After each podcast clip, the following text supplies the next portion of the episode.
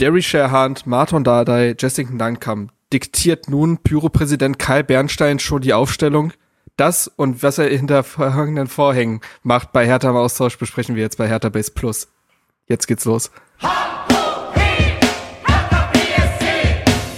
Hertha-Fans, das ist der Hertha Base Podcast mit Lukas Kloss und Marc Schwitzky.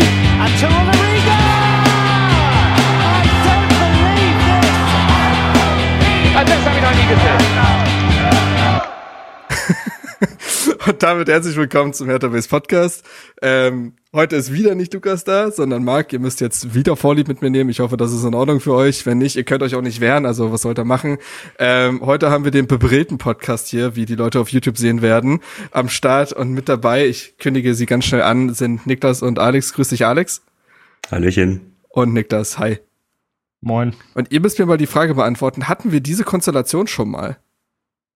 Kann ja eigentlich gar nicht, weil sonst ja, wenn Lukas auch dabei Boah. war, ne? Ja, stimmt, ja. Also vom, also bei mir, ich weiß nicht, wie es bei dir ist, Niklas, bei mir ist es auch die YouTube-Premiere. Ich finde, das ist nochmal oh, ja, familiärer, jetzt äh, mit stimmt. Kamera aufzunehmen und euch zu sehen. Hat was. Für mich nicht, aber die Konstellation hatten wir noch nicht. Ja, ja, das stimmt. Gut, dann schauen wir mal, was wir in dem Dreiergespann hinbekommen. Ähm, wie schon im Intro angekündigt, wir reden heute, haben wir zwei große Themen. Natürlich zum einen das Spiel gegen Gladbach. Es ist keine neue Woche und keine neue Niederlage in dem Fall. Oder zumindest ist es eine neue Woche. Soweit ist es richtig, aber keine neue Niederlage, sondern wir besprechen den 4 zu 1 Sieg. Und äh, heute ist das zentrale Thema in der News-Sektion, die ich gleich ankündige. Dann Hertha im Austausch, wo Alex zugegen war und uns ein bisschen berichten wird. Am Ende gehen wir einen Ausblick. Ihr kennt das Spiel. Ansonsten muss man wieder sagen, wieder keine große Woche, was News angeht. Und was ich auch registriert habe, das werfe ich euch einfach mal dahin. Jetzt, ne, wo Hertha mal gewonnen hat, wo die Leute nicht so emotional niedergeschlagen sind, da kriegen wir kaum noch Mails. Ne, also wenn es den Leuten gut geht, da wird Hertha Base auch einfach mal links liegen gelassen. Ich, ich notiere das einfach nur. Ich stelle das einfach mal in den Raum. Da müsst, müsst ihr wissen, äh, wie ihr damit umgeht. Aber nein, Quatsch. Ähm, Dementsprechend gibt's gar nicht so viel zur Feedbackrunde dieses Mal. Ich glaube, die Leute haben sich in den letzten Wochen zu, zu Recht zur Genüge ausgekotzt und jetzt konnten alle mal einfach ein bisschen entspannt aus dem Sonntag gehen. Und ähm, dementsprechend würde ich sagen, gehen wir direkt rüber in die Hertha News.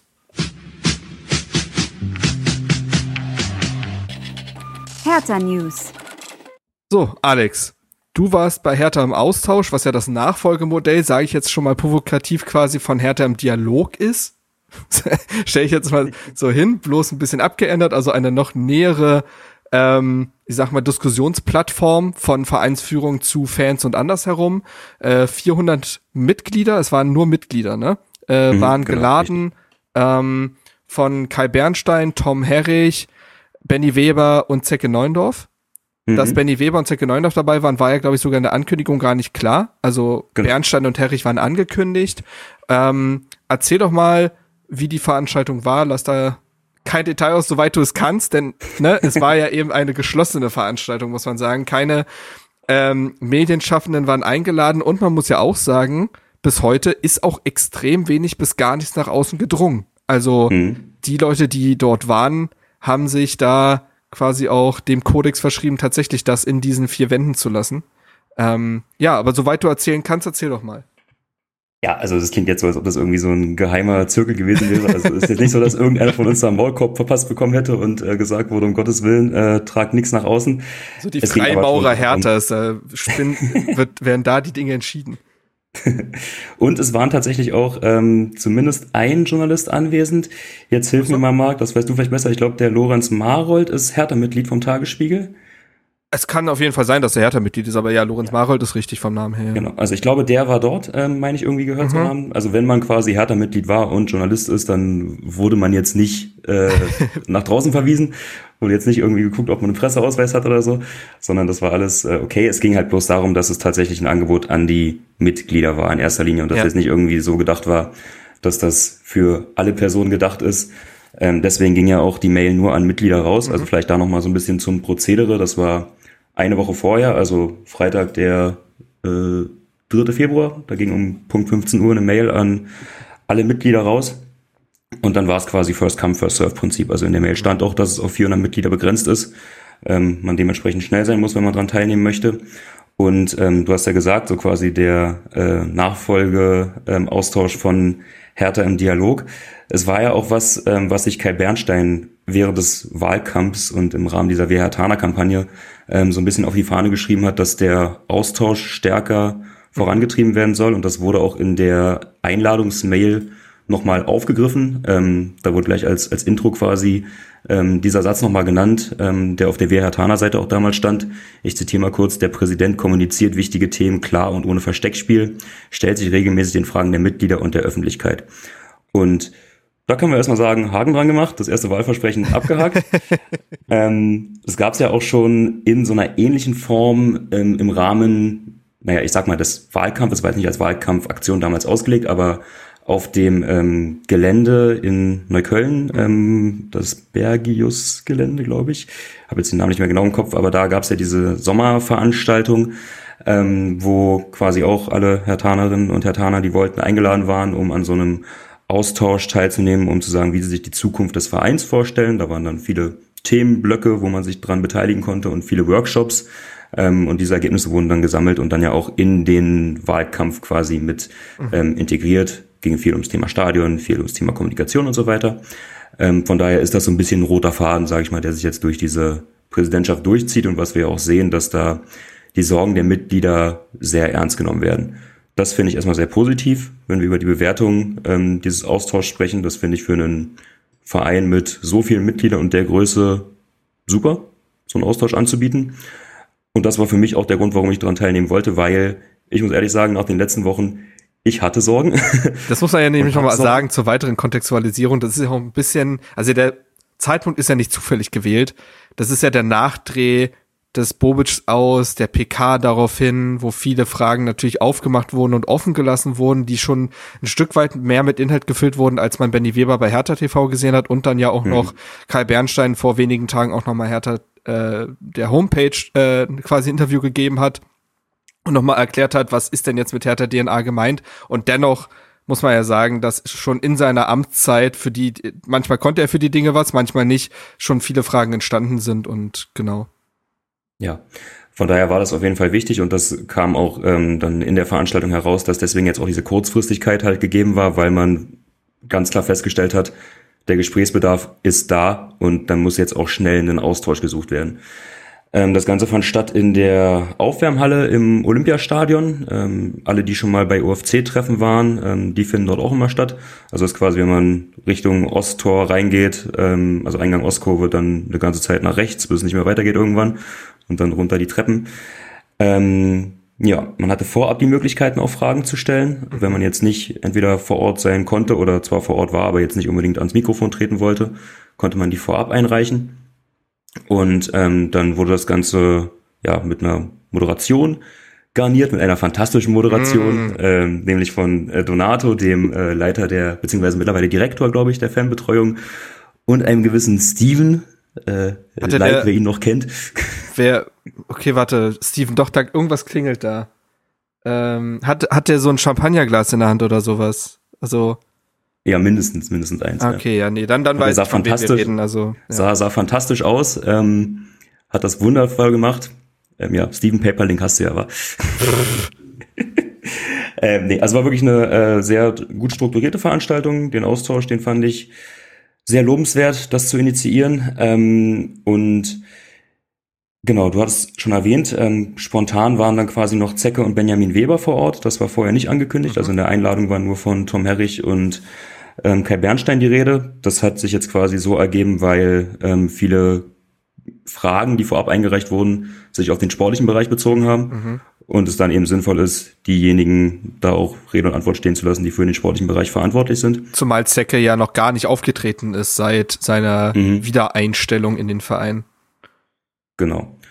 Ja, von daher war das sinnvoll und ähm, das Ganze fing dann so an, um mal ein bisschen in den, in den Ablauf oder in die Inhalte reinzugehen, ähm, dass zuerst die Frage verlesen wurde, die quasi am häufigsten gestellt wurde und die mit Sicherheit allen auch am, am brennendsten unter den Fingernägeln brannte, nämlich was es jetzt mit der Entlassung von Bobic auf sich hatte und auch warum der Zeitpunkt so gewählt wurde, wie er gewählt wurde. Mhm. Ja, ich plaudere jetzt einfach mal ein bisschen aus dem Nähkästchen, was ich noch so in Erinnerung habe. Ähm, ich kann dazu sagen, wir haben ja quasi die Erlaubnis. Also es wurde nochmal gegengecheckt, nicht, dass man jetzt hier sagt, genau. äh, Hertha Base hat den Maulwurf ein, äh, eingeschlossen da in die Veranstaltung. es wurde nochmal gegengecheckt, ob man das, was man hier so erzählen möchte, auch erzählen darf. Also ja. Exakt, genau. Ähm, von daher, wie gesagt, wir haben da jetzt keinen Maulkorb bekommen. Ich äh, spreche da frei von der Leber weg. Ähm, und der Tenor, der war klar, dass man gemerkt hat, dass es in die Zusammenstellung des Kaders von Freddy Bobic kein Vertrauen mehr gab, sicherlich mhm. aufgrund der Resultate, aufgrund der offensichtlichen Punkte, die wir ja auch schon bemängelt haben. Ja. Ähm, also zum einen diese sportliche äh, Perspektive und zum anderen, dass eben klar war mit dem Angebot des DFBs, mit dem Interesse des DFBs, dass Freddy Bobic sehr deutlich signalisiert hat, wenn das konkret wird, dann möchte er das machen. Mhm. Und wir reden ja jetzt in wahrscheinlich den nächsten Minuten auch viel über das Thema Hertha-DNA und ja. Hertha-Weg und so weiter. Ich glaube, dass das ein ganz großer Punkt ist, ähm, dass es eben nicht nur darum geht, weil das war auch so ein bisschen meine Sorge, dass man nur noch in blau-weißer Bettwäsche schläft, ähm, sondern dass es eben vor allem auch um den Punkt geht, dass man sich komplett mit dieser Aufgabe identifiziert bei Hertha. Ja. Und das scheint nicht mehr gegeben gewesen zu sein bei Freddy Bobic. Jetzt kann man darüber diskutieren, wie berechtigt das ist, wenn man bedenkt, unter welchen Umständen er hier vielleicht angefangen hat und wie sich das dann alles entwickelt hat. Mhm. Ich bin jetzt auch der Letzte, der für Freddy Bobic Ausreden sucht, dass ich jetzt nicht der größte Fan von ihm bin, das ist bekannt. Ähm, aber ich kann da so eine gewisse menschliche Enttäuschung ihm persönlich wahrscheinlich gar nicht übernehmen. Trotzdem ist das nicht professionell, wie er sich da verhalten hat und auch wie er es dann gestreut hat zwischendurch. Ja. Ähm, als es dann hieß, na ja, ich habe ja nun mal abklopfen wollen und als ob das irgendwie gar nicht sein Interesse gewesen wäre, da jetzt wirklich konkret in Verhandlungen zu treten. Das ist offensichtlich Quatsch. ähm, und dann war es noch so, dass ähm, man nach den ersten Spielen jetzt in der Rückrunde beziehungsweise nach der WM-Pause ganz klar die Notwendigkeit gesehen hat, ähm, Verstärkungen zu holen. Und diese Auffassung war Freddy Bobic offenbar nicht. Und, und dann kam die Entscheidung von Aufsichtsrat und Präsidium auch einstimmig zustande, den Weg ohne Freddy Bobic weiterzugehen. Mhm. Ähm, und hat dazu nur Kai Bernstein geredet zu den Gründen? Weil, also klar, dass Weber mhm. und Zecke dazu nicht sagen können, ist logisch. Hat der Tom Herrich, der ja auch mit Freddy Bobic auf einer Ebene gearbeitet hat, auch irgendwas gesagt oder? Ich überlege gerade zu dem Thema tatsächlich nicht. Ich glaube, da hat hm. nur Tom, er äh, hat nur Kai Bernstein was gesagt. Ähm, Tom Herrich hat dann natürlich viel über die finanziellen Aspekte gesprochen. Ähm, es ging dann ja auch später noch darum, ähm, wie das jetzt mit dem Mitarbeiterstab aussieht, den ja. Freddy Bobic mitgebracht hat. Darauf ist Tom Herrich auch eingegangen und er meinte auch, dass man sich das jetzt nicht so vorstellen darf, dass jetzt hier jeder quasi mit der Entlassung von Freddy Bobic Kontaktschuld äh, mit nach Hause geschickt wird, so nach dem Motto, sondern dass man natürlich äh, schaut, wie kann man da jetzt von dem Know-how profitieren und man das einzeln entscheidet. Also es wird jetzt nicht so sein, dass alle Leute, die unter Freddy Bobic gearbeitet haben und die Freddy Bobic mitgebracht hat, jetzt weggeschickt werden. Zumal das ja, ähm, das war ja, man würde ja mehr oder weniger, ich nenne es jetzt mal so, den Fehler von Freddy Bobic wiederholen, der sowohl im Kader als auch auf der Personalebene genau das ja getan hat. Ihr steht für das alte Hertha, deswegen mhm. müsst ihr ja schlecht sein. Also wie viele Spieler, die vielleicht sich hätten bewähren können, wurden direkt im Sommer oder ein paar Transferperioden danach äh, gehen gelassen. Wie war es mit Paul Dardai, Arne Friedrich und anderen auf der Geschäftsstelle? Ähm, und ich glaube, es ist richtig, äh, um das mal kurz inhaltlich einzuordnen, ich glaube, es ist richtig, da nicht die Sense anzusetzen und alles, einfach alles abzusägen, denn da werden auch schon funktionierende Strukturen dabei sein. So. Ja. Zumal es aus Sicht von Benny Weber sogar teilweise schlecht aussehen könnte, muss man sagen. Also wenn jetzt er kommt und ein gewisser Pablo Tiam geht drei Tage später, das wirkt dann fast schon wie so eine Vergeltung. Und ich glaube, allein um das öffentliche Bild zu wahren, sollte man da an einem professionellen Austausch interessiert sein. Ja, ja, und wie du sagst, man würde die Fehler wiederholen. Also wie sehr haben wir uns aufgeregt, dass unter Freddy Bobic dann Leute wie Arne Friedrich beispielsweise und eben Benjamin Weber so schnell gehen gelassen wurden, um eben für die Leute, jetzt sage ich mal ein bisschen plakativ Platz zu machen, die Freddy Bobic mhm. mitgebracht hat. Jetzt das nochmal zu machen, das wäre ja Quatsch. Und das heißt ja nicht nur, weil die Leute jetzt von Freddy Bobic kamen und er jetzt eben entlassen wurde, dass die alle nichts können. Also und dass die nicht Gefallen gefunden daran haben, auch an Härte genau. und so weiter. Ne? Also da kann sich auch ein Feuer entwickeln. Also genau. Ja. Ja. Ähm, eine weitere Frage, die dann ähm, gestellt wurde und die auch viel interessiert hat, war das Thema Neuzugänge natürlich. Also was ist jetzt mit den ganzen Spielern, die gehandelt äh, wurden? Warum mhm. wurde am Ende so wenig auf dem Transfermarkt gemacht? Spielt auch wieder so ein bisschen in dieses Hertha-DNA-Thema rein. Ähm, da haben dann Zecke und äh, Benny Weber sich diese Frage geschnappt und gesagt, dass man ähm, bewusst nur das gemacht hat, wovon man auch zu 100 Prozent überzeugt war. Und dass man jetzt nicht handeln wollte, nur um des Handels willen. Wobei das ähm, ja tatsächlich immer alle erzählen. Also den Satz hat man auch schon von Freddy Bobic mhm. gehört. Genau, genau. Sie haben es dann tatsächlich aber sehr konkret mit Beispielen unterfüttert, weil ähm, jetzt das Beispiel Hein zum Beispiel angeführt mhm. wurde, ähm, der ja schon dort war und wo man dann aber gesagt hat, nee, da waren nicht alle von überzeugt, ähm, dass er uns weiterbringt. Genauso wurde auch Max Kruse erwähnt. Ach Mensch. Ähm, hm, da hat äh, Zecke gesagt, dass er tatsächlich ähm, vom Spieler Max Kruse ein großer Fan ist, aber dass das zu viele Fragezeichen mit sich gebracht hätte, ob er mit dem Gesamtpaket Max Kruse, was er bekanntermaßen eben so mit sich bringt, auch von ja. der Einstellung her, das wäre, was Hertha in der aktuellen Situation helfen könnte. Ähm, was man tatsächlich gerne gemacht hätte, was sie bestätigt haben, wäre Janik Westergaard gewesen. Das hat ja Westergaard auch selber bestätigt, dass das das Angebot gab, er aber aufgrund äh, seines Kindes, was am Anmarsch ist oder fr frisch geboren war, äh, gesagt hat, ich will jetzt hier nicht mehr Lebensstandort verändern. Genau, also ich glaube, die Begründung, die jetzt auf dem Podium genannt wurde, war, dass ich glaube, zum Zeitpunkt war die Schwangerschaft noch, ähm, also war die Frau noch mhm. schwanger und konnte deswegen nicht fliegen. Also waren alles nachvollziehbare Gründe, weswegen das dann nicht ja, realisiert ja. wurde, aber das hätte man gerne gemacht, auch aufgrund der Persönlichkeit, die in Westergar eben mhm. ist und dass das jemand ist, der in der Kabine vorangehen kann, so die Einschätzung von Zecke. Ähm, was ganz spannend war, sie haben sich dann auch noch zu Tolga Shigerchi geäußert, ähm, dass man da auch ähm, Triple Seven bemüht hätte und deren Expertise quasi in Anspruch genommen hat, ähm, dass sie anscheinend irgendwie so eine Datenbank ähm, hätten an Spielern und die Analyse da wohl auch Tolga Shigerchi ausgespuckt hätte, ähm, mit den Faktoren als ballsicherer Spieler, als mhm. ähm, mhm. Spieler, der Mentalität mit sich bringt, der in der, das hat Zecke gesagt, in der Türkei ja auch bei zwei großen Vereinen mit, ich glaube, Gala und Fenerbahce. Ja, beide ich, richtig, genau, durcheinander. Genau. genau. Ähm, also jemand, der den Druck kennt und jemand, der den Ball immer haben will und das ein Profil ist, was jetzt aktuell in das, was Hertha benötigt, ähm, passt. Ähm, generell hat Zecke sehr, sehr viel geredet.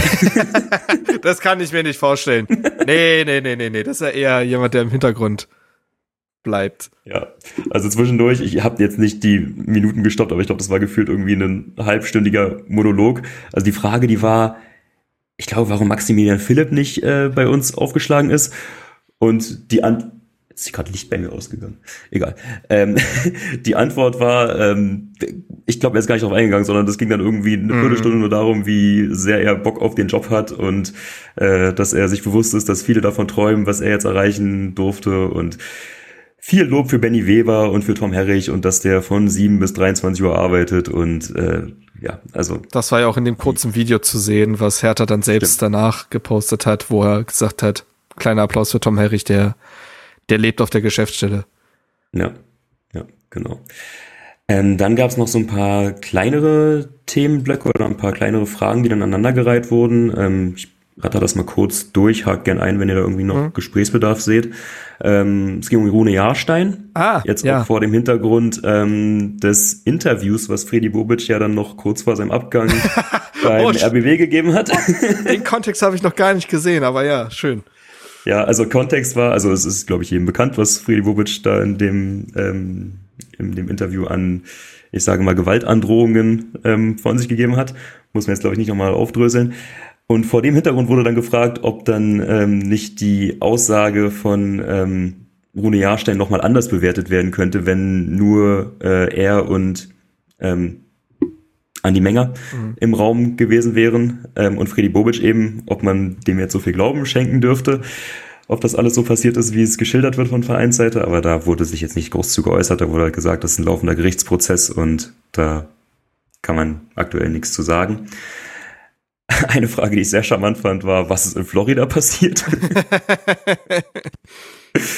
ähm, aber da hat Kai Bernstein auch gesagt, dass er da keine offensichtlichen Indikatoren festmachen kann, was falsch gelaufen ist, aber dass offensichtlich ja irgendwas nicht so gelaufen ist, wie man sich das vorgestellt hat. Ähm, Was ich ganz spannend fand, es wurde noch so ein bisschen skizziert, wie der weitere finanzielle Weg aussehen kann. Okay. War natürlich der Part von Tom Herrich, den ich, muss ich mal kurz zur Einordnung sagen, ohnehin sehr angenehm fand. Ähm, ich hatte mir mehr Redeanteile von Tom Herrich und ein bisschen weniger Zecke gewünscht. Weil es natürlich toll zu sehen ist, wenn jemand oder wie jemand wie Zecke für diese Aufgabe brennt, aber inhaltlich wurde es dann doch eher, wenn Benny Weber und Tom Herrich das Wort ergriffen haben. Ähm, und Tom Herrich hat gesagt, er will in drei Jahren schwarze Zahlen schreiben. Das Das ist jetzt der aktuelle Plan. das ist, also das hatte mir auch schon Benny berichtet, der ja auch da war. Ähm, Mhm. Da dachte ich auch so schon direkt, hui, das ist sogar recht schnell.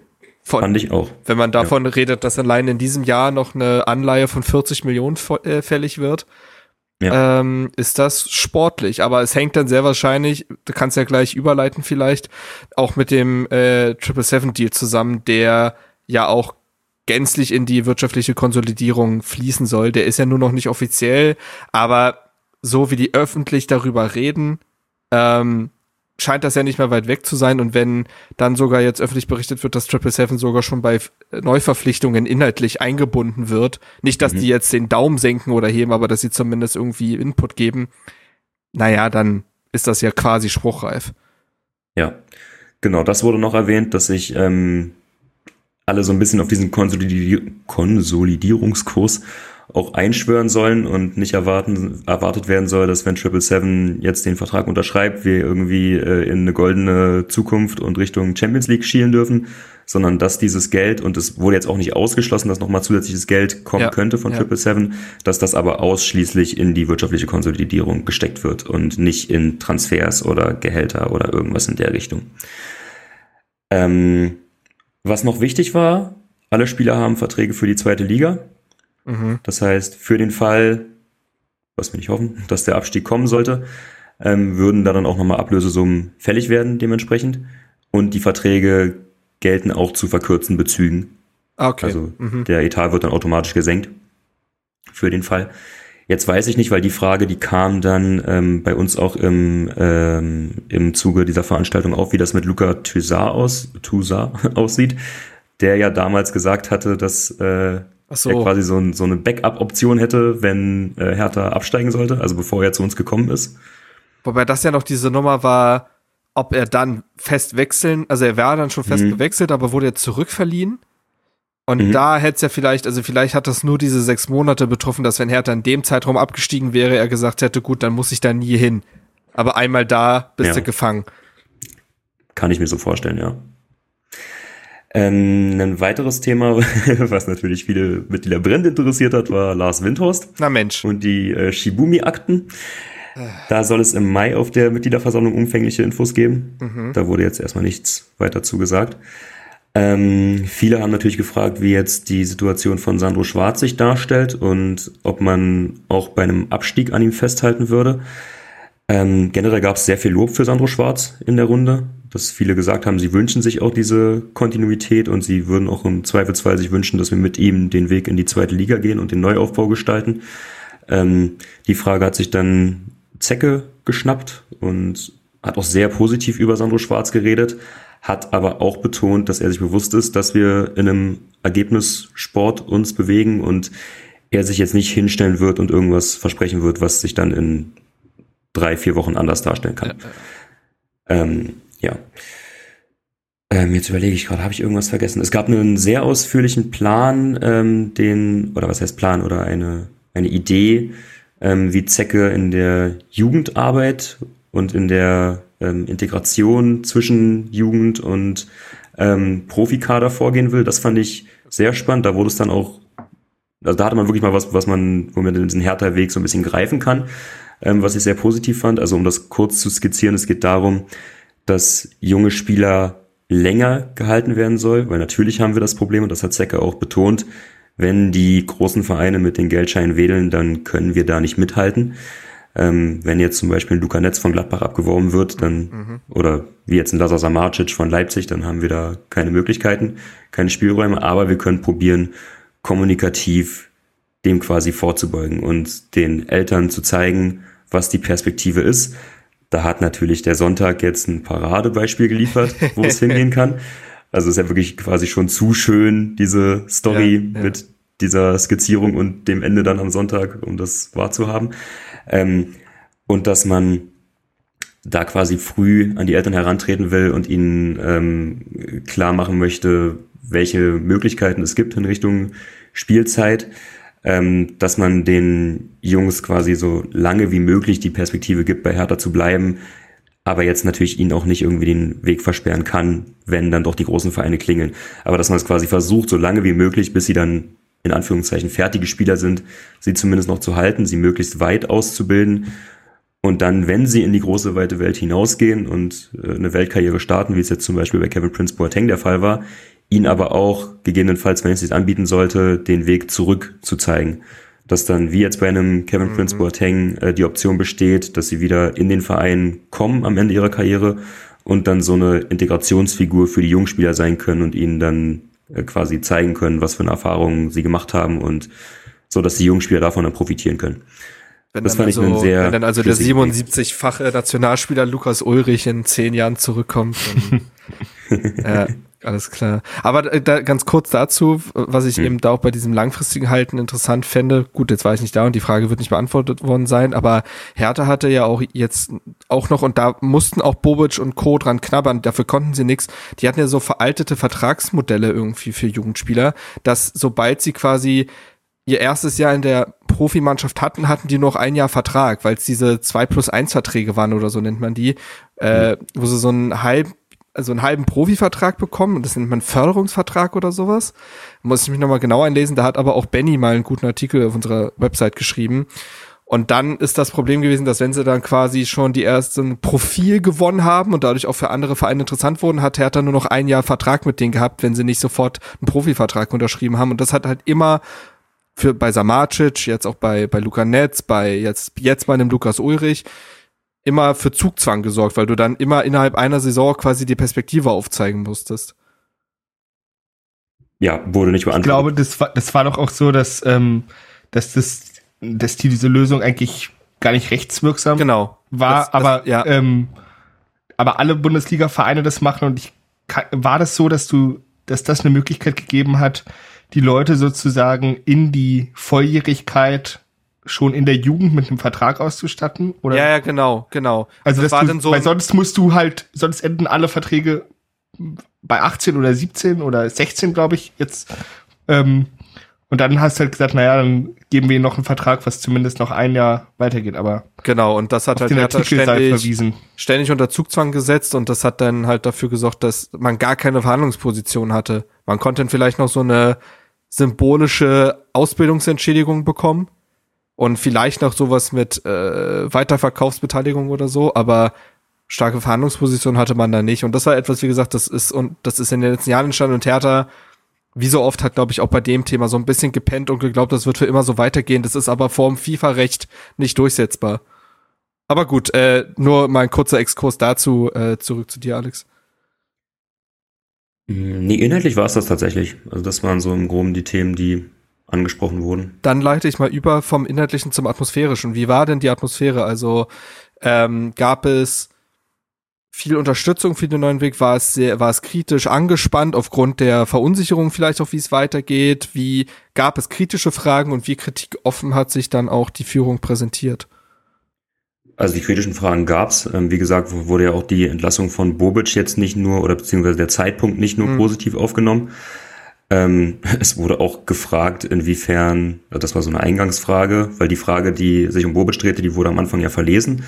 Es wurde dann auch gefragt, ähm, ob quasi das Präsidium oder diejenigen, die auf dem Podium saßen, vorher gebrieft wurden, welche Fragen da jetzt kommen. Ach so. Ähm, da wurde dann aber auch gesagt, also dass die Frage nach Freddy Bobic kommt. Erwischt einen jetzt also- ganz eiskalt.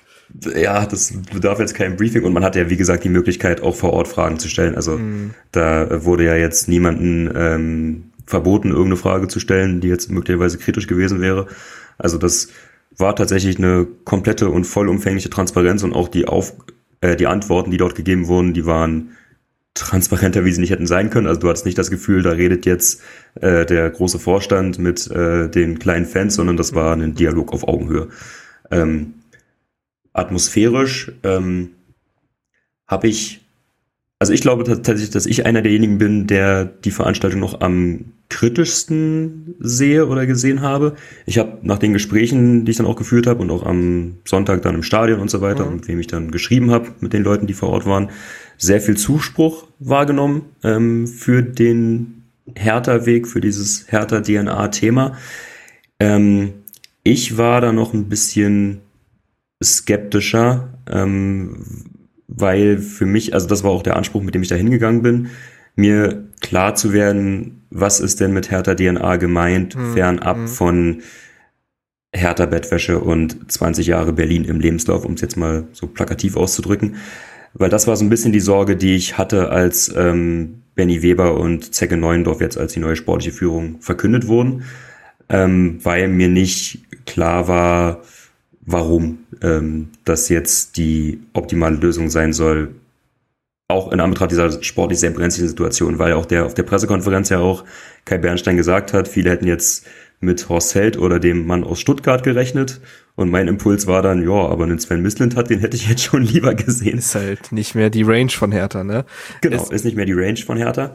Ähm, aber ich erwarte dann doch mehr, als zu sagen, okay, wir greifen jetzt nur noch auf mhm. äh, Hertana zurück, weil wir haben keine andere Möglichkeit. Und ich glaube, das ähm, hat man ja auch bei Hertha erkannt, dass die Pressekonferenz dahingehend nicht genug geliefert hat inhaltlich. Das hatte ich ja, glaube ich, auch im Podcast gesagt, oder nicht nur ich, sondern wir alle ja, dass man schon offensiver damit umgehen hätte können, was ein Benny Weber eigentlich schon in seiner Widerstehen hat. So. Ähm, und warum das deswegen auch für den Hertha-Weg passt. Und da hat man ja gemerkt, dass sie das gecheckt haben, dadurch, dass sie Benny Weber nochmal ins Einzelinterview geschickt haben, dadurch, dass Kai Bernstein nochmal ähm, im Interview noch eine sehr lange Antwort darauf gegeben hat, wie jetzt die Hertha-DNA äh, definiert sein soll.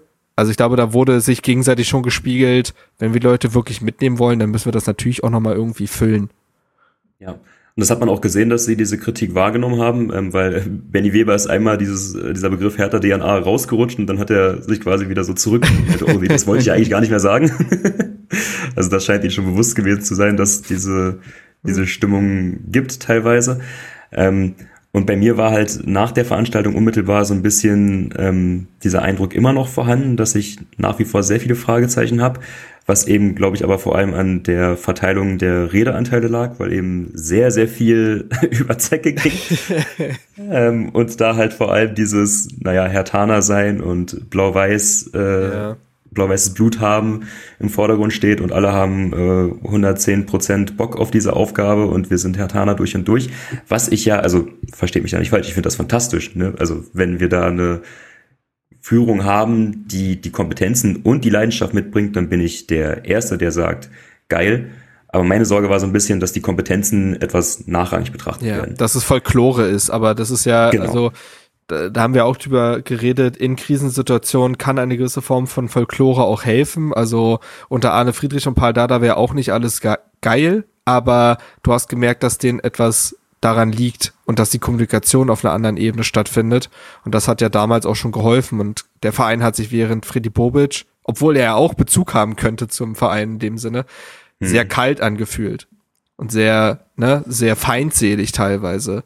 Und so nimmst du die Leute nicht mit. Und ich finde, dass Benny Weber, um da kurz gleich ein, drauf einzugehen, auf die Kommunikation, Benny Weber wirkt auf mich ähm, noch unsicher. Einfach vom Auftreten her merkst du, dass er bislang kein Mensch war, der viel mit Medien geredet hat, vor allen Dingen, wenn dann Live-Situation ist und Kamera. Aber inhaltlich macht das ja gut. Also er ist ja inhaltlich ist er ja sympathisch und ähm, bodenständig und erklärt schon. Also ich finde es inhaltlich gut, aber du merkst ihm schon noch an. Und das ist aber auch legitim irgendwie, dass er da reinwachsen muss. Aber das ist ja vielleicht etwas, was man eher hinnimmt als jemand, der großkotzig auftritt und das nicht becken kann, also der da, ne, also das nicht äh, ausfüllen kann inhaltlich und ja, Zecke brauchen wir nicht drüber reden, dass der kommunikativ, mal gucken, also er musste fast eher halt im Zaum halten, hast du ja gerade schon erzählt, aber ähm, dass allein vielleicht so eine gewisse Nestwärme dadurch hergestellt wird, ist ja gar nicht verkehrt und ähm, dass es dem wirtschaftlich wirtschaftlichen Weg entspricht, ist ja auch richtig so und du wirst jetzt auf dein einziges Prunkstück die Jugend eben gucken müssen. Und das Problem ist, glaube ich, bei solchen Veranstaltungen auch, ist, du willst die Leute sehr nah ranlassen. Du kannst aber auch nicht eine PowerPoint-Präsentation machen und erklären, ja, das haben wir uns vorgestellt, das ist der Weg. Hier nehmt da nochmal eine Mappe mit, äh, wie wir äh, Jugendspieler XY in drei Jahren da haben wollen, weil so inhaltlich darfst du ja gar nicht werden. Ja. Nee, ich teile deine Einschätzung auch. Also wie gesagt, mein Fazit sah unmittelbar nach der hm. Veranstaltung etwas ernüchtert aus. Ähm, jetzt, wo ich nochmal Gespräche geführt habe und auch mitbekommen habe, was Benny Weber dann noch nach der Veranstaltung ähm, gesagt hat und jetzt auch im Interview nochmal bei The Zone, auch wenn es sehr verkürzt war, ja. ist mir, glaube ich, auch klarer geworden, was mit diesem Hertha-Weg gemeint ist oder dieses Hertha-DNA-Thema.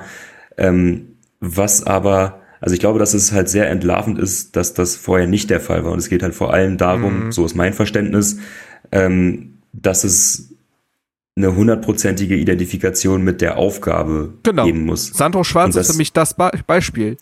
Ja. So. Genau.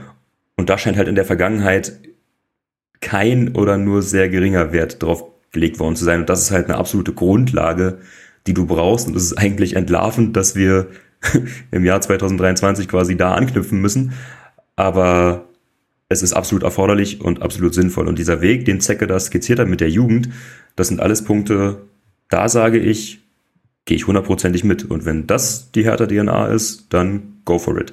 Und Benny Weber hat ja auch gesagt, wir müssen uns jetzt nicht der Illusion hingeben, dass wir hier mit elf äh, Spielern aus der Akademie äh, in der Startelf auflaufen. Dass das natürlich nicht der Fall sein kann, ist klar, aber dass auch bei Leuten, die dann extern dazugeholt werden, eben auf diese Attribute geachtet wird und ist jetzt sehr früh inzwischen Fazit zu ziehen, aber ein Tolga Shigerji kann da ja schon mal als Beispiel genannt werden, wie das funktionieren kann. Ja, ja, und wie gesagt, ich glaube, dass Santo Schwarz da eben auch reinpasst, der, jemand, der mit Berlin und Hertha vorher gar nichts zu tun hatte, der aber diese Aufgabe geil findet und dem man sehr schnell angemerkt hat, dass er auch diesen, also das hat er ja selber gesagt, wenn man von außen drauf guckt, ist Hertha so ein bisschen bieder und chaotisch und was für eine Liebe ihm aber entgegengeschwappt ist, als er da an, äh, angefangen hat und wie er merkt, dass das was für tolle Menschen um den Verein herum und im Verein arbeiten und wie er sich auf diesem Weihnachtsbazar oder wie das hieß, der Weihnachtsmarkt da präsentiert mhm. hat und wie er sich während der Spiele präsentiert, das ist ja ein Brennen für die Aufgabe, völlig egal, was sein Hintergrund ist. So, und ich glaube, das kann man als Beispiel nehmen, wie es mit auch extern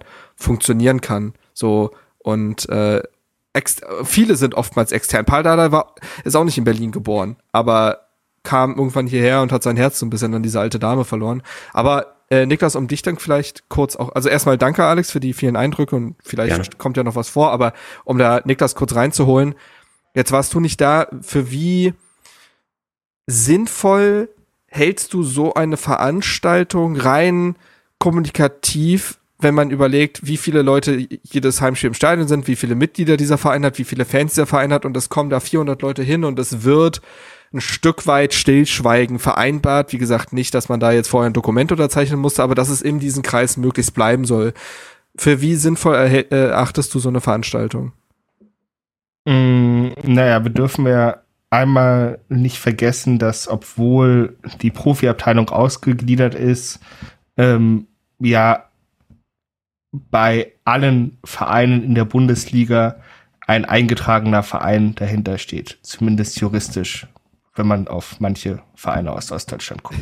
ähm, so, und ein eingetragener Verein ist jetzt, also, das kann man wunderbar zurückführen, einfach mal sich angucken, welche juristische oder auch gesellschaftliche Stellung eingetragene Vereine haben. So, und das ist halt explizit gedacht, dass sich halt im Zweifelsfall fünf Leute irgendwo an einem Stammtisch treffen und halt dann miteinander quatschen. So.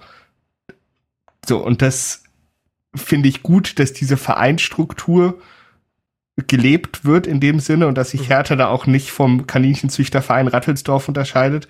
ähm, sondern man halt einfach sagt, naja, warum sollten wir anders sein? Nur weil wir halt irgendwie ähm, äh, juristisch uns halt ein Multimillionen Dollar Asset gehört, heißt es ja nicht, dass wir diese Struktur irgendwie mhm, mhm. ähm, zerstören wollen. Und da gibt's ja zum Beispiel, wenn man sich anguckt, wie der, die, wie der Austausch bei Bayern abläuft, zum Beispiel, da gibt's ja auch legendäre Mitgliederversammlungen. Das ist dann halt schon sehr von oben herab. Zumindest das, was man, mhm. was man mhm. so mitbekommt aus den, aus den Medien. So, das ist das, das ist das eine. Und dann muss man, denke ich, sich auch noch mal gucken, okay, für wen macht man das? Du hast recht, es gehen viele tausend Leute ins Stadion. Von denen sind sicherlich nicht alle Vereinsmitglieder, aber selbst wenn man Vereinsmitglied ist, ähm, muss man sich auch nicht irgendwie ähm, engagieren. Und dann bin ich halt so, ja, okay, macht man, macht man diese Veranstaltung für eine sehr kleine Bubble an engagierten Mitgliedern. Hm. So, kann man sagen, ja, okay, klar, Plätze sind begrenzt. Ähm, aber auf der anderen Seite sagt man, gut, aber was ist denn die Alternative? Weil entweder man erreicht niemanden oder man erreicht zumindest ein paar Leute. Und dann wird es dann natürlich auch multipliziert durch, ähm, durch äh, mediale Berichterstattung, dass man halt sagt, okay, und dann machen wir die Veranstaltung halt beim nächsten Mal ein bisschen größer. So. Und wenn du halt den Typen hast, der Oberring äh, Gegentribüne sitzt, seit 35 Jahren dahin geht, seit 30 Jahren Hertha-Fan ist, aber noch nie auf einer Mitgliederversammlung war, den erreichst du mit so einer Veranstaltung auch nicht. Und den hast du halt auch davor nicht erreicht. Mhm. Ja, sehe Also es ist ja nicht so, dass wir davor irgendwie ein Kommunikationsfeuerwerk abgefackelt hätten und jetzt irgendwie die Strategie komplett geändert wird. Ja, zum, also die Punkte sehe ich alle. Es war auch wirklich eine erstmal naiv gestellte Frage, weil ich mir auch seitdem, seit dieser Veranstaltung so ein bisschen Gedanken mache, was bleibt davon? Also was ist der Obacht Klinsmann sprech Mehrwert einer solchen Veranstaltung? Aber du hast vollkommen recht. 400 Mitglieder zu erreichen ist mehr als null. Ähm, und die multiplizieren das vielleicht eventuell ja den eben doch ein bisschen, ohne Details zu nennen, aber wenigstens zu sagen, wir wurden gehört und es war eine gute Atmosphäre und das schwappt vielleicht so ein bisschen in die Fangemeinde rein, zumal ja auch gesagt wurde, es ist jetzt kurzfristige Veranstaltung gewesen, beim nächsten Mal werden wir mehr sein und woanders es machen, dann ne, dann ist der Effekt vielleicht noch ein bisschen größer. Ähm, und man muss eben sagen, es gab ja schon mal Härter im Dialog, noch in den Gegenbauerzeiten, und das sollte ja so eine solche Veranstaltung irgendwie sein, war es dann am Ende ja aber doch nicht. Also das war dann doch irgendwie nicht wirklich auf einer Ebene und das war, wie viel kritische Fragen wurden da letztendlich zugelassen, muss man sich fragen. Also ich erinnere mich an nichts von Hertha im Dialog, so in dem Sinne.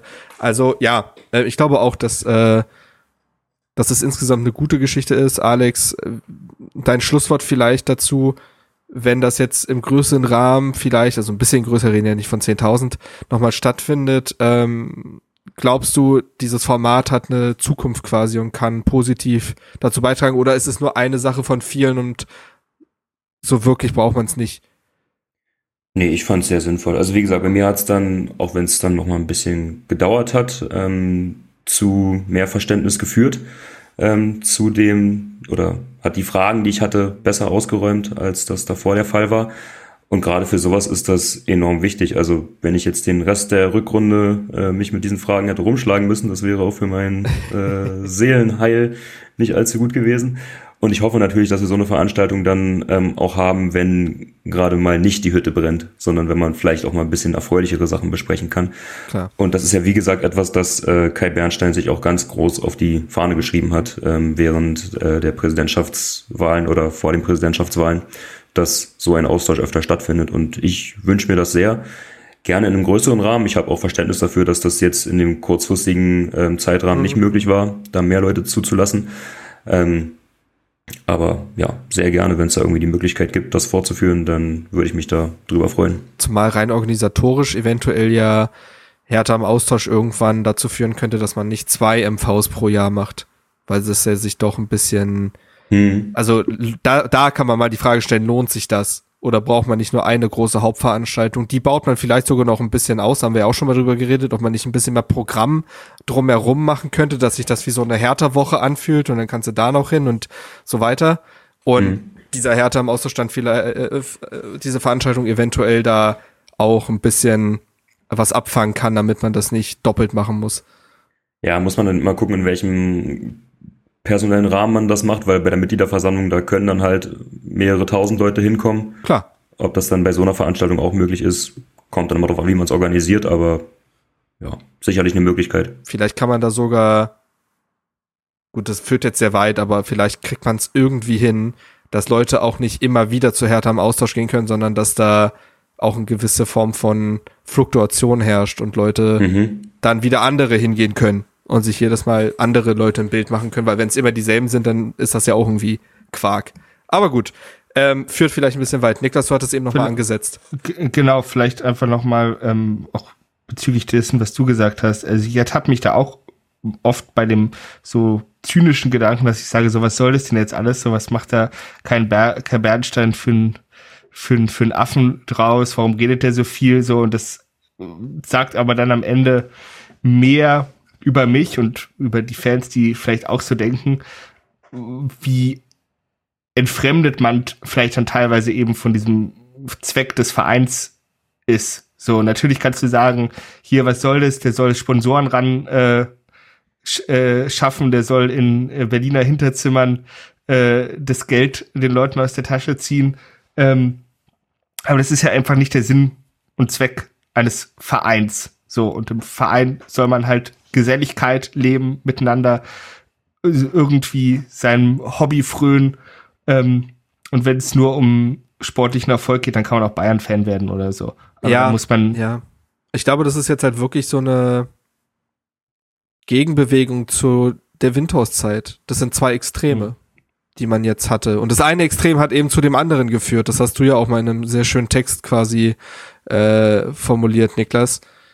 Ähm, und du hast da jetzt einen Präsidenten, der auf der Pressekonferenz zu dem Aus des Geschäftsführers zum Anfang sagt, Leute, ich hatte so eine PK-Situation nicht, wenn ich mich hier mal verhaspel, dreht mir da mal bitte keinen Strick draus. Das ist eine neue Form der Kommunikation und der Ehrlichkeit und selbst wenn ich jetzt nicht, wenn mir nicht viel an Hertha gelegen, äh, viel an Hertha liegen würde, dann fände ich das alles sehr, sehr spannend, weil der Fußball ja auch aus so einer Zeit kommt der großen Patriarchen, der die, die alles können und die, die alles sagen können und die, ne, die alles auf ihrem Rücken austragen und die, die immer Stärke zeigen. Und zu der Generation zählt auch ein Freddy Bobic, zumindest geistig. Ähm, und ohne dass ich das jetzt schon bewerten kann, das können wir nämlich alle nicht, würde ich mir da auch mehr Offenheit für diesen Weg wünschen weil du diese Entfremdung angesprochen hast. All diese Leute haben dazu geführt, dass sie uns heute teilweise sagen, das ist ja nicht mehr mein Fußball und was, also ich kann damit nichts mehr anfangen. Wo ist die Identifikation? Das sind völlig äh, entwurzelte Strukturen. Und ich finde es jetzt zumindest mal spannend, dass aktiv ein anderer Weg bestritten wird. Und ob das funktionieren wird, weiß ich nicht. Aber ich nehme auch wahr, wie ich mit vielen Leuten rede, die auch schon seit Jahrzehnten Fußball gucken, und die das extrem skeptisch sehen, was in Berlin passiert bei Hertha, wo ich mir denke, wir können es doch noch alle gar nicht bewerten. Jetzt lasst uns doch erstmal gucken, was dieser Weg bringt. Und in vier Jahren können wir immer noch sagen, was für eine Schwachsinnsidee es war, Benny Weber und Zecke Neundorf dahin zu stellen. Und dass es dann eben doch andere Leute braucht als Karl Bernstein, Leute, die aus dem Fußball kommen, um den, ne, das ist nämlich auch ein Experiment. Es gab so jemand noch nicht an einer Vereinsspitze. So. Und ich bin da, ich will da zumindest ergebnisoffen reingehen und bewerten kann man es auch am Ende immer. Und wenn dann Leute sagen, ich hab's, doch, ich hab's doch schon vor vier Jahren gesagt, ja, okay. Aber ja. Aber das ist ja der Punkt, weißt du, wenn du jetzt diese Skepsis ansprichst, du bist ja besser vernetzt mit Fans von anderen Vereinen. Ähm, aber einfach, äh, da interessiert mich einfach auch mal das Feedback, was so bezüglich dieser Wahl passiert. Weil ich meine, man kann jetzt darüber wirklich halten, was man will. Man kann sagen, das ist eine falsche Personalie, weil es ist einfach ein Geschäftsführerjob oder äh, das ist nichts, was man Fan, ähm, was man beim Fan sein lernt. Keine Ahnung. Das sind alles hm. valide Argumente. Aber der Punkt ist doch der, dass ähm, ständig auf allen Kanälen, in Leitartikeln, auf Twitter, weiß ich nicht, auf Instagram, ständig wird herbeisiniert, ähm, dass der Fußball geklaut wird von der FIFA, dass das Spiel kaputt ist, weiß ich nicht. So, und dann, ähm, dann wird gesagt, hier, guckt euch Union an, da, das ist der Kultclub, da kostet, da gibt's noch Bratwurst, kostet 2,50, San Pauli, weiß Aber ich nicht. Aber keine Vegane. Ja, keine Vegane. Natürlich nicht. So, Hä? Ähm, und das wird alles herbeigezielt und es wird gesagt, hier, und deshalb ist es ein geiler Club, deshalb feiern wir den, weiß ja. ich nicht. Aber am Ende geht's dann halt doch um sportlichen Erfolg, ne? Weil sonst würde man A, jeden Freitag ähm, oder am Samstag oder am Sonntag beim Kreisligaspiel gehen, wenn's, wenn du den echten Fußball sehen willst, ne? Weil da findet er statt. Ähm, oder man muss halt sagen, okay, Chapeau, Hertha, was ihr gemacht habt. Ihr habt einfach einen von euch, so, und zwar jemanden, der in den Vereinstrukturen groß geworden ist. Jetzt nicht, will jetzt Werner Gegenbauer nicht absprechen, dass er Herr Thaler sei, aber jemand, der aus der Kurve kommt, da wahrscheinlich auch ja gut Scheiße gefressen hat, Scheiße gemacht hat, weiß ich nicht. auch wenn er ja gesagt hat, dass er sich nie gekloppt hat. Ähm, äh, und das muss man halt einfach mal anerkennen. Und dann kann man halt sagen, ja, okay, das ist vielleicht nicht der Weg, der zu sportlichem Erfolg führt, aber ihr seid wenigstens mit wehenden blau-weißen Fahnen untergegangen. und das kann man euch nicht, das kann, dafür kann man euch nicht kritisieren. Und das macht, finde ich, schon das, was da vorher auch zu Recht kritisiert wurde, ähm, mit der Affäre Windhorst und was man jetzt auch immer noch kritisieren kann mit äh, Triple Seven, bietet da zumindest ein Gegengewicht, was ich jetzt noch nie irgendwie, also jetzt selten irgendwie anerkennend besprochen gesehen habe. Teilweise ein paar. Ich finde es eine spannende Diskussion. Ähm, ja. Nee, re ähm, ich, gerne. Also ich weiß nicht, weil Marc, du hattest gesagt, du hast da so ein bisschen anderen Eindruck von anderen Fanszenen. Vielleicht ist es auch mal davon abhängig, ähm, also mit wem ich jetzt immer so auf Auswärtsfahrten gesprochen habe, da unterhält man sich dann auch mit äh, hin und wieder mit Auswärtsfans und ähm, beziehungsweise dann mit den Heimfans ähm, und qua meiner qua der Region, in der ich wohne, komme ich auch öfter mal in die Vergelegenheit mit Unionern zu sprechen.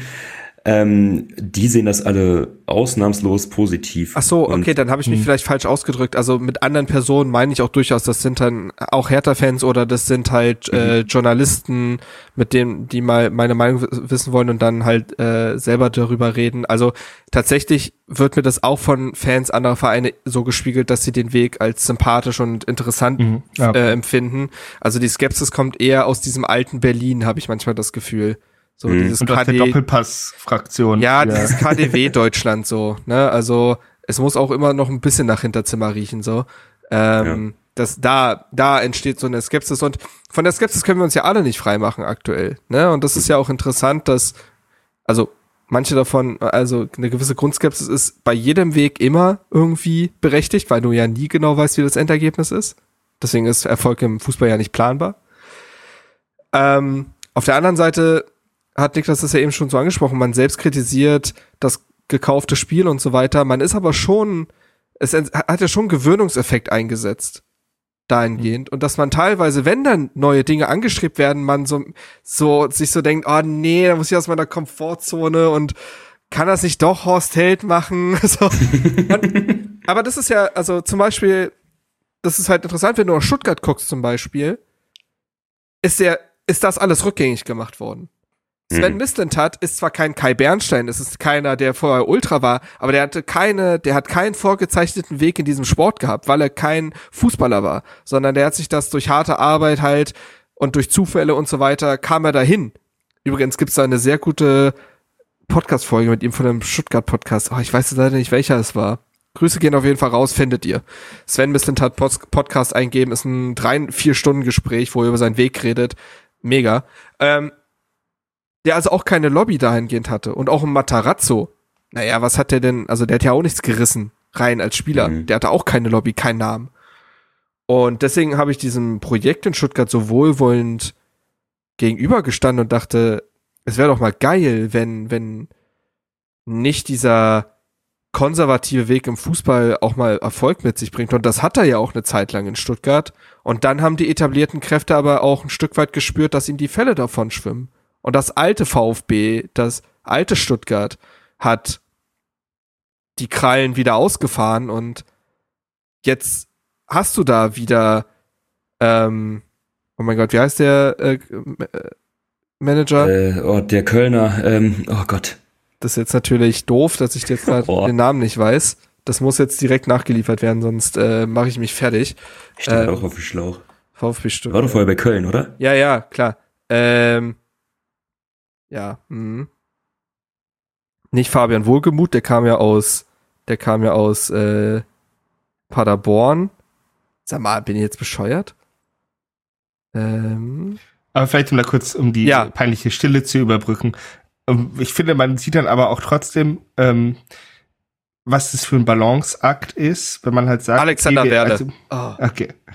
Weil er hatte es jetzt gerade in der ja teilweise fast schon privilegierten Position äh, unerfolgreich zu sein. Und privilegiert meine ich damit mit auf das Image bezogen. Weißt du, du kann, wie ich meinte, du kannst mit wehenden blau-weißen Fahnen untergehen und halt sagen, wir haben es halt zusammen in die Scheiße geritten nach dem Motto. So, das ist jetzt sehr, sehr überspitzt gesagt. Ähm, und aber auf der anderen Seite, wenn man dann zum Beispiel auf den FC Bayern guckt, wo man ja auch anerkennend feststellen muss, dass der auch mehrheitlich von ehemaligen Spielern mhm. geführt wird, wo man halt sagt, Moment mal, das ist ja eigentlich auch was Gutes. Und dann ist, hat man, findet man aber eine Situation vor, wo die Strukturen und das ähm, einfach so übermächtig sind, dass du halt, dass es eigentlich vollkommen egal ist, wer da auf den Chefposten sitzt, solange der einfach halt nur mal dreimal gegen den Ball für Bayern gekickt hat, damit man halt sagen kann, wir haben das, äh, wir haben das gemacht und dann äh, ist da auch jetzt wenig mit, ähm, wie ich meinte, mit wir gehen den Hertha-Weg und was weiß ich, weil aus der Jugend kommt da keiner hoch. Äh, das Geld aus von, von verschiedenen noch windigeren Quellen als bei Hertha wird auch dankend angenommen. Also da fragt man sich halt dann auch, okay, gut, ist das jetzt, also was steckt da an Substanz dahinter, hinter diesem Label und hinter Mir San Mir, ja. Aufmacher, Mir San Mir, wir, so, wo du halt sagst, naja, anscheinend nicht viel. Und jetzt bei Hertha will ich jetzt nicht das, mhm. ähm, mhm. nicht eine Utopie zeichnen, weil es kommt jetzt die Bewährungsprobe, was eben dann hinter dem sogenannten Berliner Weg steht. Aber es ist auf jeden Fall eine Chance und es ist jetzt halt auch eine Chance, aus der privilegierten Position, ähm, dass man am Boden liegt, was Neues aufzubauen. Das meine ich mit privilegiert. Ja, ja und, und wenn wir schon, wenn wir schon dabei sind, äh, also klar wünschen wir uns alle sportlichen Erfolg und wir haben ja auch gesagt, das schließt sich ja nicht aus. Ich meine, wo waren wir denn die letzten drei, vier Jahre mit dem konservativen Weg? Hat ja auch nicht geklappt. So, jetzt lass uns doch mal was Neues probieren. Das ist für mich auch dieser große Punkt, ja. Ja, und also ich, ich, ich finde diesen Satz so unglaublich ähm, weiß nicht, einprägsam und irgendwie auch so ein bisschen, also klar plakativ, aber ich finde den so schön, wir haben uns im Sommer unseren Verein zurückgeholt. Ja. Weil im, also davor, ich war in meinem Leben einmal an einem, und ich bin seit 2004 Mitglied, nächstes Jahr 20 Jahre werde ich auf der MV jedem erzählen. Könnt euch schon mal darauf vorbereiten. In den 20 äh, Jahren zu Hertha und so eine Scheiße wie hier habe ich noch nie erlebt. Nee, kurzer Hinweis darauf, weil also sowohl auf Mitgliederversammlung als auch jetzt bei dieser Konferenz am äh, Freitag ja. immer, wenn irgendjemand das Mikrofon ergreift, oh, ja. wird erstmal darauf hingewiesen, wie lange man schon Mitglied Natürlich. im Verein ist und was man schon alles für Scheiße mit ansehen musste. Ähm, ja, worauf ich hinaus wollte, ähm, ich war einmal in meinem Leben an dem Punkt, dass ich ernsthaft darüber nachgedacht habe, aus dem Verein auszutreten und das war zu dem Zeitpunkt, als der Einstieg von Lars Windhorst mhm. bekannt wurde. Und ich hatte immer mehr den Eindruck, mein Verein schwimmt mir gerade davon und ich weiß nicht mehr, wofür wir eigentlich noch stehen. Und wir sind jetzt endlich wieder an dem Punkt, dass ich mit Stolz sagen kann, ich weiß, wo wir hinwollen und ich weiß, dass wir mit Demut an diese Aufgabe herangehen und dass wir Hertha BSC mit Demut begreifen und nicht diesen großkotzigen äh, Hinterzimmerweg gehen, sondern dass wir Demut zeigen, dass wir versuchen, authentisch zu sein, dass wir wissen, was wir finanziell machen können und nicht mehr in diesen, keine Ahnung, auf, auf Pump äh, finanzierten Weg gehen. Und da habe ich Bock drauf. Ja. Und ich habe Bock daran mitzuwirken. Und so eine Veranstaltung wie jetzt, die zeigen mir eben, dass die Vereinsführung das auch möchte, dass das nicht irgendwie so läuft wie in früheren Zeiten, Hinterzimmerdeals werden abgeschlossen und was die Mitglieder darüber denken oder beziehungsweise die Mitglieder erfahren gar nichts davon, sondern nee, wir können da jetzt mitgestalten und lasst uns die Chance ergreifen. Und ich stelle jetzt einfach mal die steile These auf, dass es so eine Veranstaltung unter Frank Steffe eben nicht gegeben hätte. ja, definitiv nicht. Ja. Ich ähm, äh, greif mal tief in die Nostalgiekiste, weil Alex gerade gesagt hat, äh, den Verein wiedergeholt. Äh, Günther Fitzmann. Sagt euch das was? Ja. Ja, ja. Äh, eine Berliner Pflanze, wie man gesagt hat, so das ist so, das ist so KDW Deutschland. Ja. So, der hat mal, äh, der hat nach der Wiedervereinigung gesungen, äh, ein Lied gesungen, den er gesungen hat. Mein Berlin ist wieder ein Berlin. Könnt ihr euch alle mal anhören. Ähm, und äh, ich würde stark dafür plädieren, dass Alex singt, äh, mein Verein ist wieder ein Verein, weil das, äh, passt dann gut an die Stelle. Kommt, also, hört kommt auf die mal Playlist. Gar kein Problem. Nee, aber ähm, ich glaube, dann schließen wir das hier ab. Sagen einfach mal offen an diesen neuen Weg herangehen. Der alte hat auch nirgendwo hingeführt, also einfach mal offen für was Neues sein. Das ist für mich auch weiterhin das stärkste Argument. Der Fußball ist ja auch deswegen so entwachsen, weil Leute ihn ja auch kaputt gemacht haben und die stehen für diesen alten Weg. Also warum sollte man neuen Dingen keine Chance geben? Also dementsprechend, ja. Und Hertha DNA, da ist ja die Überleitung dieses Mal wirklich einfacher denn je, ne? Ist ja gar kein Problem. Äh, gehen wir mal rüber in die äh, Spielanalyse.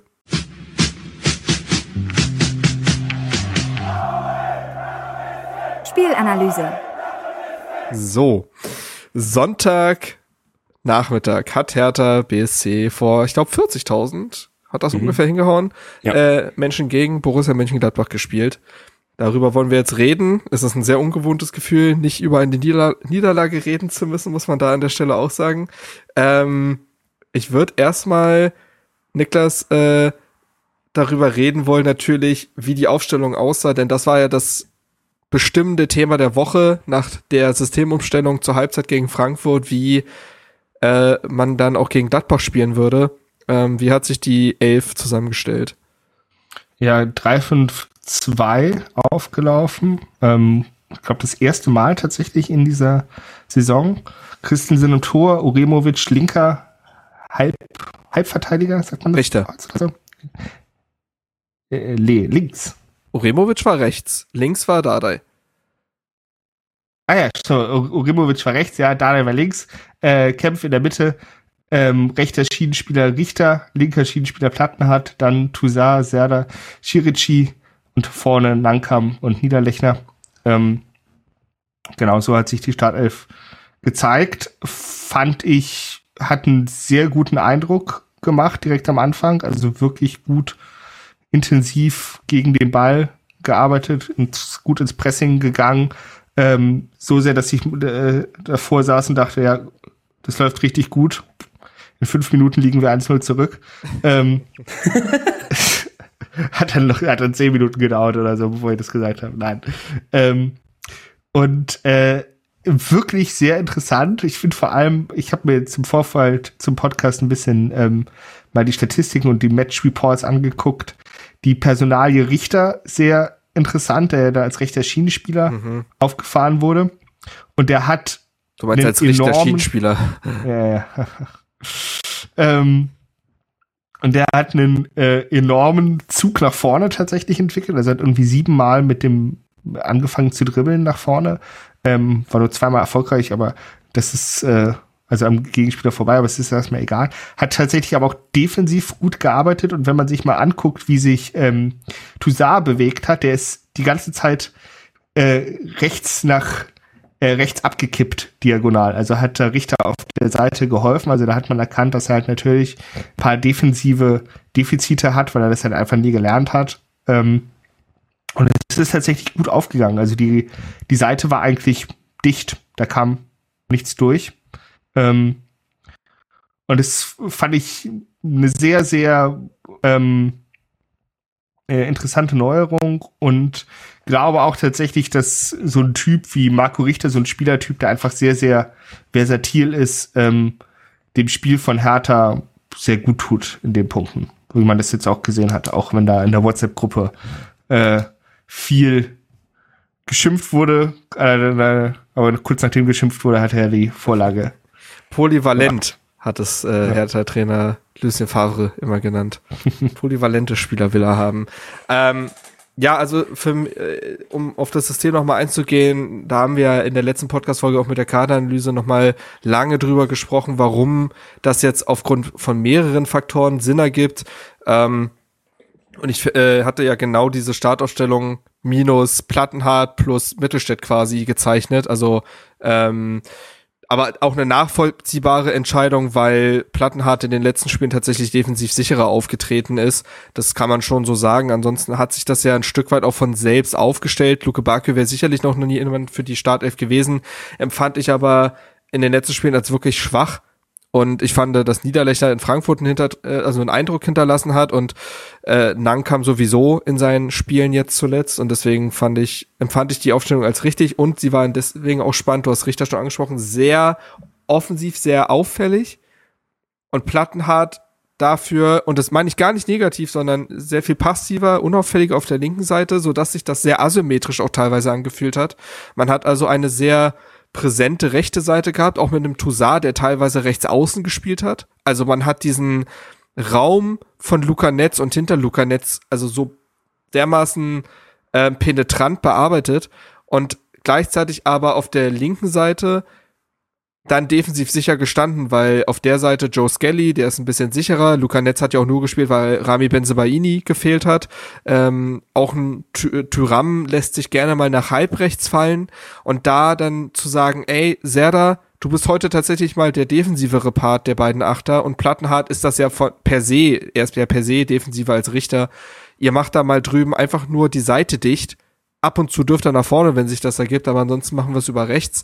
Das hat Sinn ergeben, das hat gut funktioniert, aber um quasi in die Chronologie der Ereignisse nochmal zu kommen, ich empfand es auch so, dass Hertha in den ersten Minuten sehr offensiv war, sehr hochgepresst hat und das hat ja auch Sandro Schwarz vor dem Spiel gesagt, wichtig ist nicht, was man spielt, sondern wie man spielt. Also er möchte weiterhin seinen mutigen, aggressiven, aktiven Fußball sehen. Ich finde aber schon, dafür müssen ja erstmal die Basics stimmen. Und diese Dreier-Fünfer-Kette hat diese Basics halt besser gewährleistet. Thema defensive Sicherheit, Zweikampfschärfe, Räume dichter gestalten. Aber Niklas, du hast es schon richtig gesagt. Es hat dann ja, all das hat äh, nicht viel gebracht, die Vorschusslorbeeren oder zumindest das Lob für die ersten zehn Minuten, sage ich mal. Ab da hat dann Gladbach immer mehr Spielkontrolle gewonnen, weil sie sich dann auch zurechtgefunden haben. Und Alex in der 17. Minute hat's mal wieder nach dem Standard eingeschlagen. Ja, vor allem nach, also ich habe jetzt nicht nachgezählt, aber gefühlt war es die fünfte Ecke in drei Minuten mhm. oder so.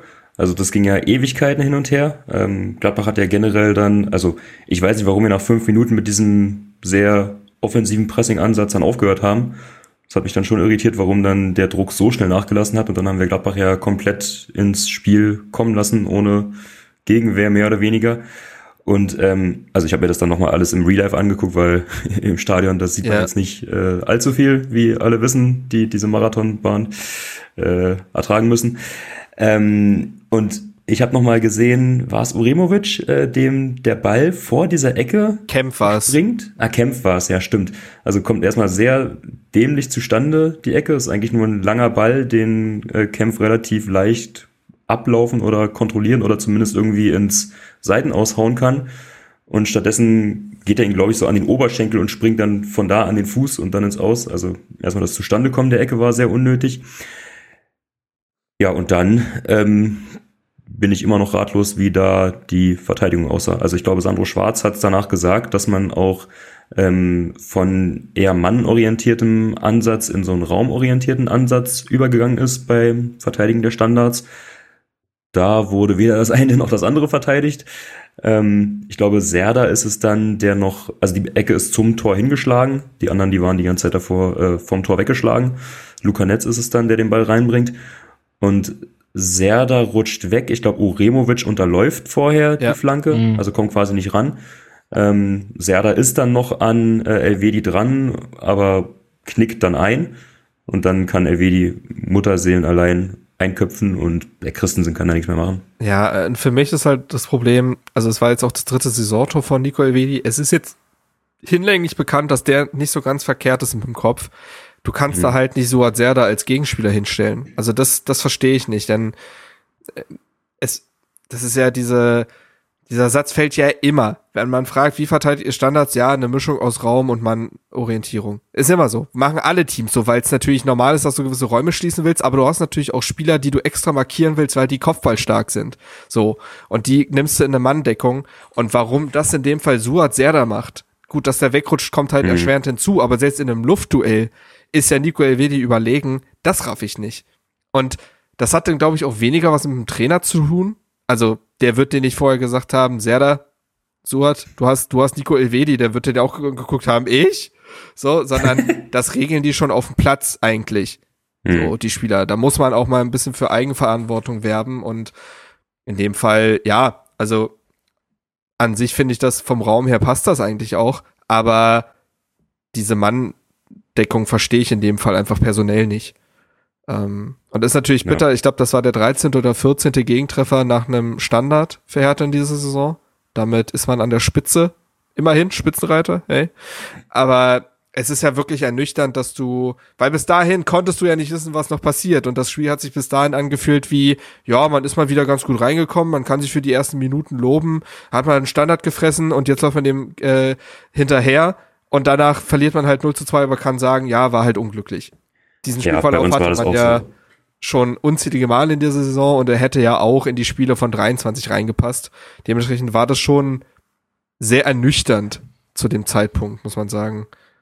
Ja, ernüchternd trifft's ja. gut. Also so war auch die Reaktion bei uns äh, in der Kurve. Wir standen alle da und haben so, ja, quasi Achsel äh, zuckend da äh, gestanden und gedacht, ja gut, dann war das jetzt halt wieder die okay Anfangsphase und jetzt brechen wir auseinander.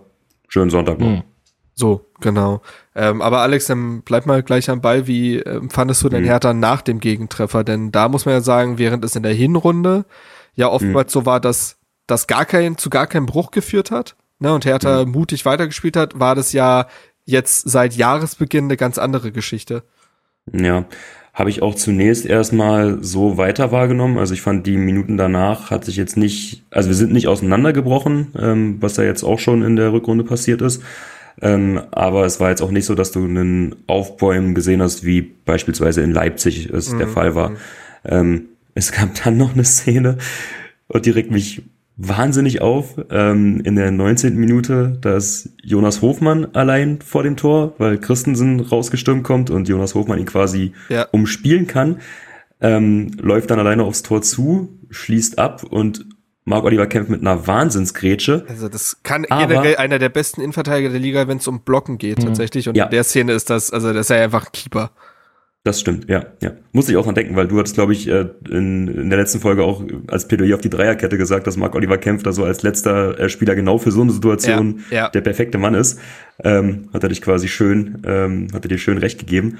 Aber ist halt völlig egal, weil es war abseits. Ja, ja. Und die Fahne wird aber erst danach gehoben. Und da, also ich habe es mir im Nachhinein nochmal angeguckt. War schon klar. Finde ich okay, weil es, ja, also es kann man schon sehen, ja. Aber es gibt dann, da glaube ich jetzt mal vorweg, in der Nachspielzeit der zweiten Halbzeit gab es nochmal so eine Szene, auch mit Jonas Hofmann, der aber zehn Meter am Abseits steht. Stimmt. Und dann wird halt trotzdem weitergespielt und die Fahne erst danach gehoben. Und jetzt überlegt euch mal, was wäre denn passiert, wenn sich Marc-Oliver Kempf jetzt in der Situation bei der Grätsche verletzt hätte? Dann wäre das halt völlig umsonst gewesen. Und dann frage ich mich, wozu brauchen wir die Abseitsregel beziehungsweise die die die die ja, das ist halt, das, also ist halt, es halt bleiben. Der nächste Nachteil des Videoschiedsrichters, dass alles halt durchgelaufen ja. lassen wird, um im Nachhinein entscheiden zu können, weil in dem Sinne es bitterer ist, ein vermeintliches Tor nicht gegeben zu haben oder gar nicht erst, dass man es gar nicht ausspielen kann.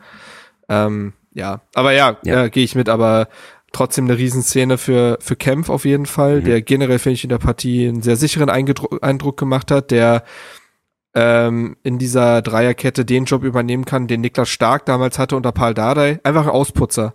Einfach die mhm. ganz grundlegenden Defensivaufgaben erledigen. Und da ist ein Kämpf mit seiner Kompromisslosigkeit, mit seiner Körperlichkeit wirklich super. Hat eine tolle Intuition, äh, riecht Szenen ganz gut. Also das funktioniert gut.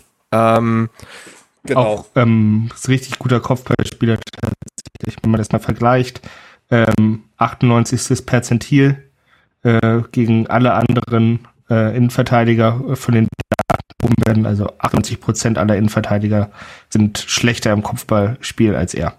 Ja, Lufthoheit. Ähm, genau, also ja, diese, diesen Schreckmoment direkt nach dem Gegentor mit dieser Abseitsszene im Nachhinein. Ähm, ich fand in der Phase hat Hertha, also es gab dann so halt so, ich sag mal so 15, 20 Minuten, in denen Hertha sehr passiv wirkte. Hm. Ich glaube gar nicht aus so einer ich habe da auch drüber nachgedacht, ich glaube gar nicht aus so einer Verunsicherung. Also ich finde, die wirkten jetzt nicht zittrig oder so.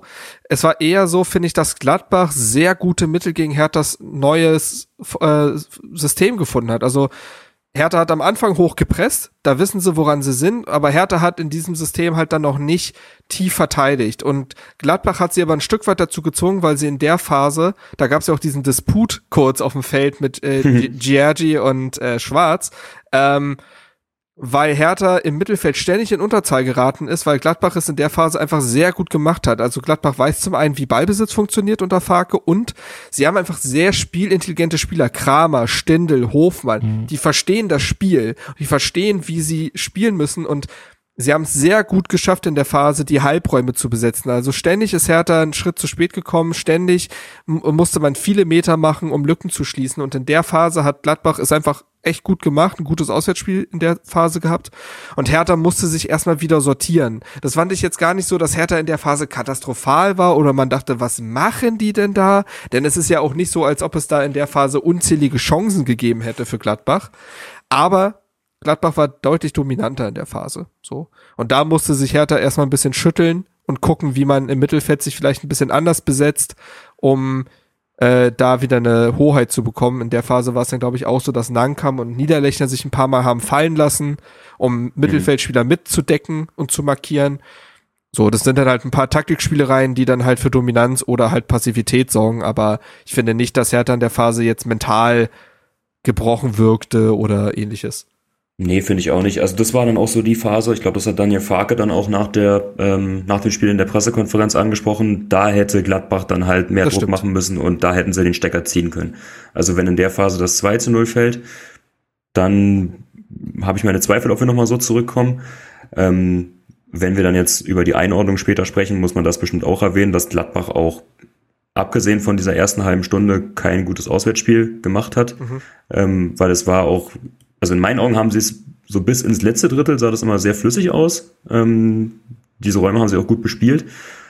Aber wie du es gesagt hast, ähm, wir haben sie machen lassen im weitesten Sinne, aber aufs Tor kam bis auf diese fünf Ecken in der Anfangsphase auch wenig Gefährliches in den gesamten 90 Minuten und aber das ist halt etwas, was Gladbach jetzt schon länger beschäftigt. Ja, die haben mhm. auch gegen Schalke keine Chance herausgespielt. Und man muss mal wirklich sagen, das ist mir in dem Spiel aufgefallen, es soll jetzt kein Gladbach-Podcast hier werden, aber es geht ja nun mal auch um den Gegner und dessen Stärke. Boah, ist dieser Kader runtergerockt. Also, hm. ich finde wirklich, ich finde, dass Alassane Player in nur noch alle zehn Spiele der Player ist, den man gekannt hat. Turam kommt aus einer ganz, also, der hat sein Talent in der, in Katar gelassen. Mhm. Der war ja völlig abgemeldet gegen Hertha, muss man ja wirklich sagen. Das hat auch, haben auch einfach Herthas Abwehr, Abwehrspieler gut gemacht. Auch in der Abstimmung, wer übernimmt Tyram, der ja auch sehr flexibel ist. Und plötzlich war der mal auf der Seite von Plattenhardt, war aber kein Problem, weil man hat es gut übergeben.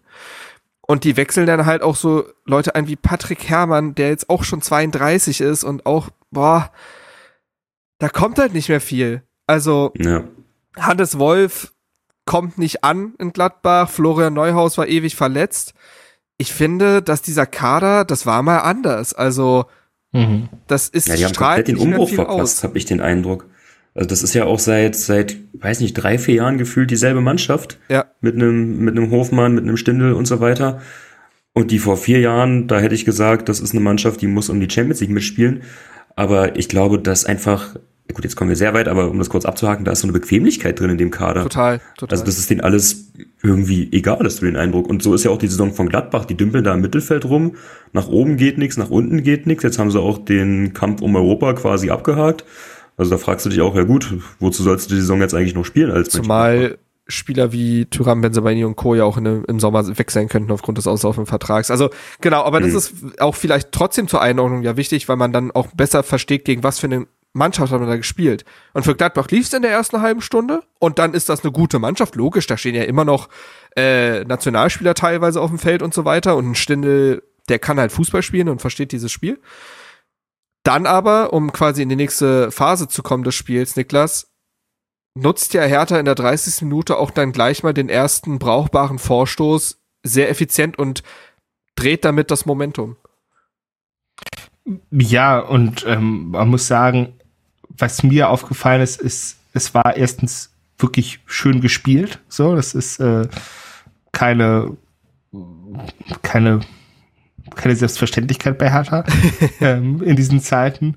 Und ähm, auch clever gespielt. Also ich glaube, der geht ja irgendwie ein Luftduell davor und der ähm, Ball wird dann von Toussaint, glaube ich, abgefangen, der dann zu Chirici spielt. Ähm, also man, man holt da den zweiten Ball ähm, wunderschöne Hackenkombination und ich, ähm, und ich, ich sehe mich noch als der Richter auf der rechten Seite durchbricht. Du siehst halt Niederlechner da im, im Strafraum stehen, in so einer typischen Ibisevic-Position eigentlich, wo wirklich, er hätte auch, er hätte auch auf Niederlechner schießen, ja, im Rückraum, spielen ja. können.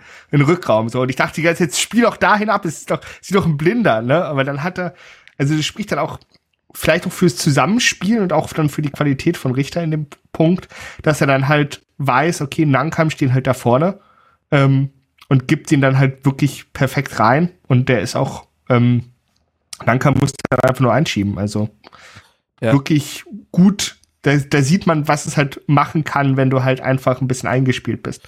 Ja, zumal es ein Tor ist, was auch den Geschmack von Sandro Schwarz treffen wird, denn die Entstehung ist ja die, dass du einen hohen Ballgewinn hast und in der Situation mhm. bist und bleibst. Und ähm, Giorgi, also ach so, da muss ich jetzt mal kurz den Klugscheißer spielen.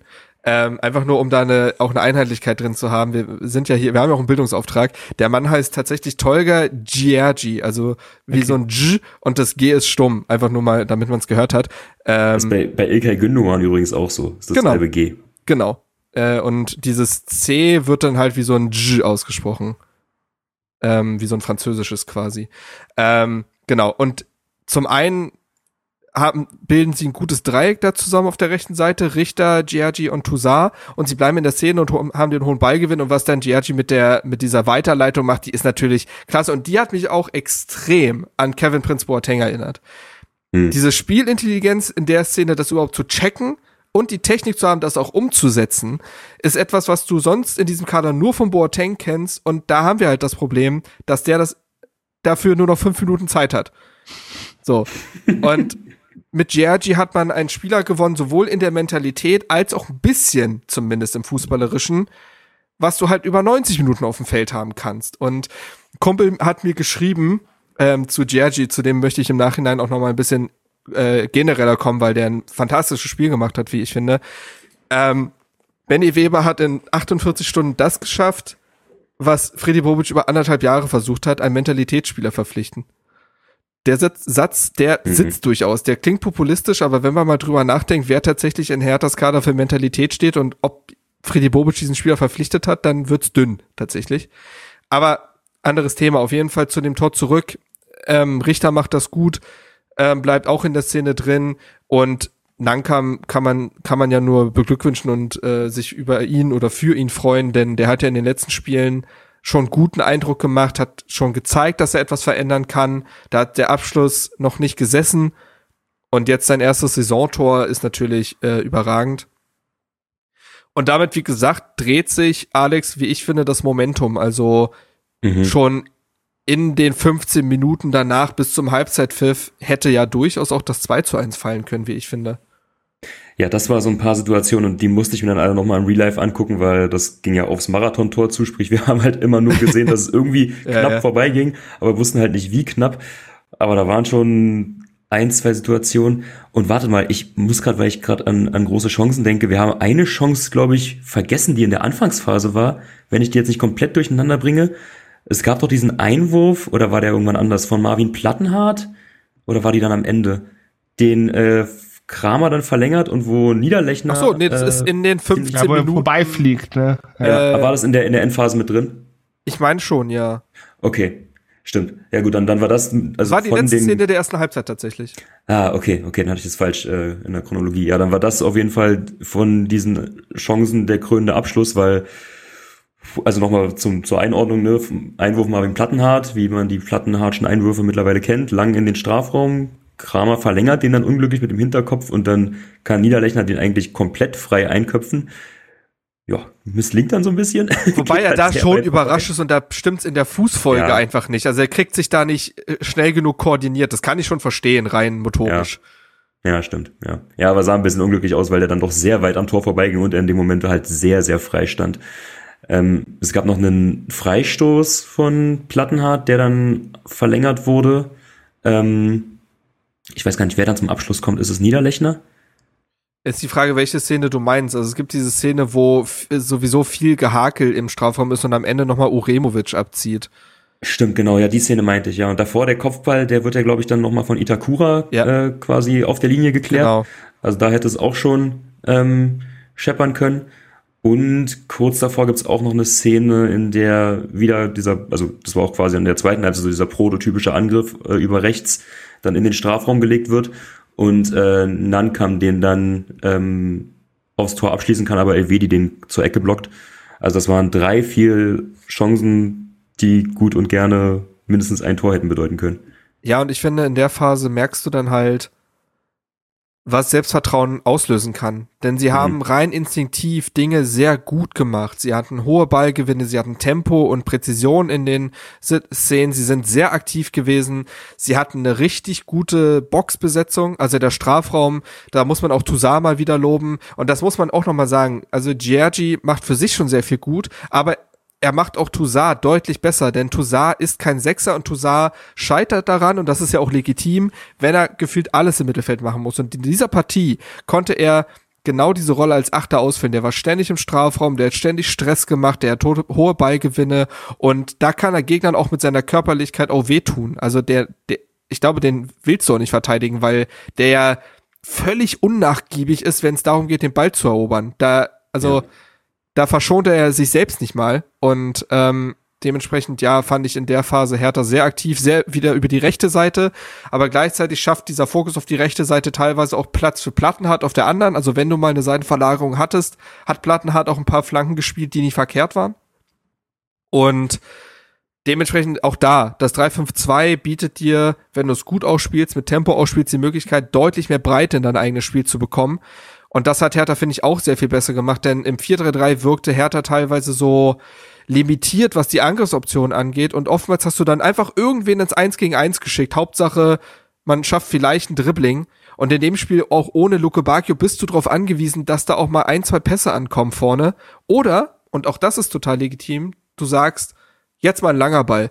Wir haben da zwei mhm. Stürmer vorne, die sind beides Drecksäcke, die werden versuchen, diesen zweiten Ball zu gewinnen ich jag den da oben einfach mal rein. Das ist total in Ordnung. Hertha ist nicht so weit gerade im eigenen Spiel, dass du sagen musst, jeder Angriff muss Guardiola-esk sein. Es kann auch mal, äh, guckt euch den VfL Bochum an. Das, die machen nichts anderes als zu sagen, wir haben Philipp Hofmann, der ist sieben Meter groß, wir spielen den Ball vorne hin und irgendeinen zweiten Ball werden wir schon gewinnen und damit holen die Punkte. Mhm. Also der Plan muss ja nicht mehr exzellent sein, es muss nur irgendwas da sein und auch da finde ich, dass du mit Niederlechner und Nankam zwei Stürmer hast, die diesem Profil entsprechen. Ja, so. ich musste immer diesen Satz von Jürgen Klopp, äh, von Jürgen Klopp denken, dass gegen, ein gutes Gegenpressing ist der beste Zehner. Und das hast du so gut gesehen. Und weil du Nankam ansprichst, mir ist eine Szene, in der ich glaube, jetzt muss ich kurz überlegen, in der zweiten Halbzeit ähm, eingefallen, wo er auch wieder ins Gegenpressing geht und er kriegt den Ball gar nicht, aber der hat dann immer so so kleine eklige nicklige ja, Sportspiele ja, gemacht. Ja, ja, ja, ja. da, da, da war der Ball schon lang, lang, langs, äh, längst weg und also das war jetzt auch kein grobes Vorwurf, wofür man eine gelbe Karte bekommen müsste, aber das waren immer so diese, diese kleinen Nicklichkeiten, so dieses eklig sein und das hat Toussaint auch oft gemacht, Jerti hat das auch oft gemacht. Auch Martin Dardai teilweise. Auch Martin Dardai, Aber auch da waren auch da wieder instinktiv Dinge richtig machen. Was mir mhm. bei Hertha in den letzten Wochen und Monaten oft, oft gefehlt, ist die Cleverness oder die Abgebrühtheit, auch mal das taktische Foul mhm. zu ziehen. Haben sie in der ja. Partie viel besser gemacht. Martin Dada, glaube ich, sogar zwei, drei Mal hat der mhm. so ein cleveres Foul im Mittelfeld gezogen, hat nicht mal eine Karte bekommen, aber den Spielrhythmus gestört. Und das kommt durch Selbstvertrauen.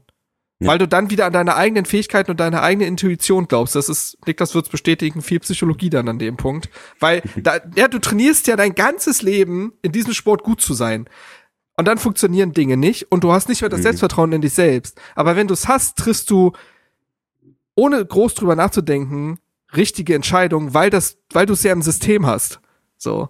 Also so würde ja, ich das, das, jetzt das, was, ausdrücken. Was Kai Bernstein auch immer, was Kai Bernstein immer ähm, gesagt hat oder auf der, ähm, ich weiß gar nicht, ob es im Podcast war oder auf der Mitgliederversammlung, dass wir ähm, diese Mannschaft noch nicht im Flow erlebt haben. Hm. Und das ist ja das, was du sagst. Also jeder kennt das auch aus dem persönlichen Leben, wenn du irgendwie ein Erfolgserlebnis hast und gerade auf einer Erfolgswelle reitest. Also geht mir das auch im Beruf. Wenn du irgendwie Lob bekommst, gutes Feedback bekommst, ja. dann gehst du auch in folgende Meetings mit einem ganz anderen Selbstverständnis rein.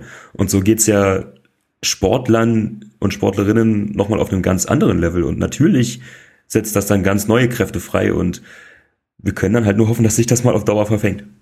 Ja. Man darf halt nicht vergessen, ne? die können halt alle kicken.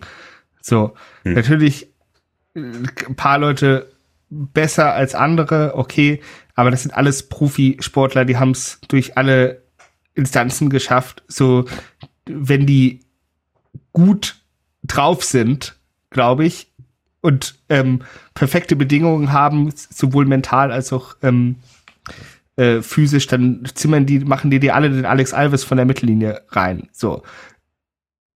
Aber du musst erstmal an diesen Punkt kommen. So, und du musst erstmal diese Konstanz herstellen, dass du halt auch ständig alles abrufen kannst, was du, ähm, was du hast. Und das sieht man halt einfach wunderbar an dieser, an diesem Tor, was das halt ausgelöst hat. Ja. War jetzt, war Alex, jetzt Alex Alves von der Mittellinie schon die Überleitung? Ich wollte gerade sagen, Alex Alves kann man nicht ganz bieten, aber Thema alle können kicken und sind zu Traumtoren befähigt. Dann gehen wir doch mal in die zweite Halbzeit rein. Ich finde, dass Hertha sofort wieder Druck gemacht hat. Die haben auch das, bei Hertha mhm. hast du ja manchmal so Brüche im Spiel, die man sich nicht erklären kann. Die haben nahtlos weitergemacht. Die haben, wussten, Momentum ist auf unserer Seite, Gladbach ist am Grübeln, wir können hier nur gewinnen. Und so sind sie rausgegangen, ähm, sehr aktiv gewesen. Und dann kommen wir zum Tor, Alex. Ich würde da noch die Szene ein bisschen vorbereiten, weil auch da muss man eben sagen, in den so 90, 120 Sekunden davor hatte äh, Giorgi ungefähr sieben Ballgewinne. Also auch da wird's wieder ja. dadurch vorbereitet, dass du, du bist da, du bist aktiv, du bist in der Szene und das sind die Grundelemente, um überhaupt an den Punkt zu kommen, so ein Tor zu machen. Natürlich ist das mhm. Tor unwahrscheinlich und das darfst du gleich in seiner ganzen Blüte auch äh, äh, beschreiben, zumal du es ja auch live gesehen hast und das ja quasi in dein Gesicht geflogen kam. Müsste ja ungefähr so passen. Äh, ja, ja, ja. Ähm, aber du bereitest es dadurch vor, dass du alle Basics abrufst. So. Ja. Und es war ja, glaube ich, auch ähm, die, weiß nicht, dritte Szene oder so, wo wir wieder frei über rechts ähm, oder wo Toussaint über rechts ähm, den Ball reinspielt und gut, zur ganzen Wahrheit gehört auch, dass die Bälle dann in letzter Instanz seltener ankamen. Ähm, aber du bleibst halt, wie gesagt, wie du es äh, erwähnt hast, du bleibst im Spiel. Äh, Gigerci ist sofort da.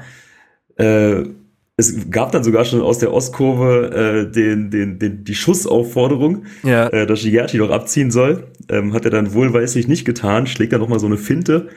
Ähm, ja, legt den Ball rüber und dieses Tor hat dann wirklich mehrere Ebenen. Also A, der, der Zeitpunkt, dass du direkt nach der Halbzeit mhm. den Stecker, na gut, den Stecker ziehen ist jetzt zu viel gesagt, aber ähm, dass du sofort mal zeigst, okay, wir sind heute wirklich da und heute, heute stoßen wir den Bock um, um es jetzt mal ganz plakativ zu sagen. Und du wusstest ja schon, okay, es ist klar, was er jetzt vorhat, so wie Gigerci ihm den Ball vorgelegt hat, aber was dann bei rauskam, dieser Schuss, der kann ja, also der kann ja auch nur dort eintreffen. Wenn er ein bisschen weiter runter geht, dann hat ihn Omlin vielleicht und mhm. wenn er einen Zentimeter weiter nach oben geht, dann springt er raus äh, Richtung Parkplatz. So ist er ja physisch genau, genau dort, wo er hin muss. Und dass es dann halt Martin Dardai ist, an seinem 21. Geburtstag auf die Ostkurve, ein Dardai-Junge, der dieses Tor macht. Also wir, normalerweise hat man das ja bei so Toren, gerade wenn es Führungstreffer sind, dann rastest du halt komplett aus und gerade wenn du halt so lange keine Erfolgserlebnisse mehr hast, wie es ja in der Rückrunde jetzt der Fall war, aber bei dem Tor, da war irgendwie, also da war alles dabei. So zum einen dieser ekstatische Jubel, aber zum anderen auch, dass wir alle da standen und dachten, hä? Was ist hier gerade, was ist hier gerade passiert? Also wir waren völlig ungläubig, haben uns nur komplett entgeistert angeguckt und lagen uns in den Armen. Und das war ja Poetry in Motion, wenn man so will. Es ist halt, ja, also ich dachte auch, naja gut, denn jetzt hat ein Martin Dada, der legt ihn jetzt nochmal raus auf Plattenhardt, der sehr frei stand links und dann mhm. flankt er halt rein und dann mal gucken. Aber ja, du hast ja auch ein gewisses Selbstvertrauen durch dieses, durch diesen Ausgleichstreffer halt erzielt, ne Momentum. Also zu denken, naja, warum denn jetzt auch nicht? Mein Gott. So, und da kamen ja bei Martin so viele Dinge zusammen. Das erste Mal seit Monaten in der Startelf. Ähm, mhm. Nachdem er zuletzt sogar mal nicht im Kader war er hat an dem Tag Geburtstag, wird 21, es ist Heimspiel, seine Eltern sind da, es ist ein sportlich relevanter Zeitpunkt und es ist eine für eine eine wirkliche wirklich entscheidende Partie für diese Saison, glaube ich tatsächlich. Ich finde ja. den, diesen Zeitpunkt, das war ein ganz sensibler dieses Spiel. Und dann triffst du so. das ist halt, das sind halt diese goldenen Momente, die Sport im Generellen, nicht nur der Fußball, äh, hervorrufen kann. Und ähm, das ist halt tatsächlich irgendwo Poesie. Und äh, ich keine Ahnung, wie oft ich mir diesen Treffer jetzt schon angesehen habe. Der ist halt absurd, weil das Ding hat ja nicht mal eine Flugkurve. Der lässt ihn ja so ja. leicht über den Schlappen rutschen und dann schlägt der wie eine Gerade ein. Äh, ja. Ich weiß also, gar nicht, wer es war. War es was Suat Serda, äh, auf den dann die Kamera noch geschwenkt ist und ja. einfach nur da stand. Aber Marco ist dann angesehen. auch beide haben sich so umgedreht ja. mit Händen überm Kopf, so das konnte keiner glauben zu dem Zeitpunkt. Eine, eine absurde Fackel, die er da ja. losgelassen hat. Ähm, Torwahrscheinlichkeit zwei Prozent sagt, glaube ich, alles zu dem Ding. Ähm, wurde ja danach auch erzählt, er hat das letzte Mal 2018 in der U17 gegen Holstein Kiel ein Pflichtspieltor gemacht. Ist jetzt also auch nicht jemand, der da für prädestiniert wäre. Gibt ihm natürlich einen riesen Aufschwung, muss man auch sagen, nachdem er lange raus war, nachdem er jetzt oft gefordert wurde, jetzt auch mit der Dreierkette es sich sehr natürlich anfühlt, dass er jetzt wieder zurück ist, weil das ja genau das System ist, unter dem er zum Profi und zur Stammkraft und zum Leistungsträger wurde.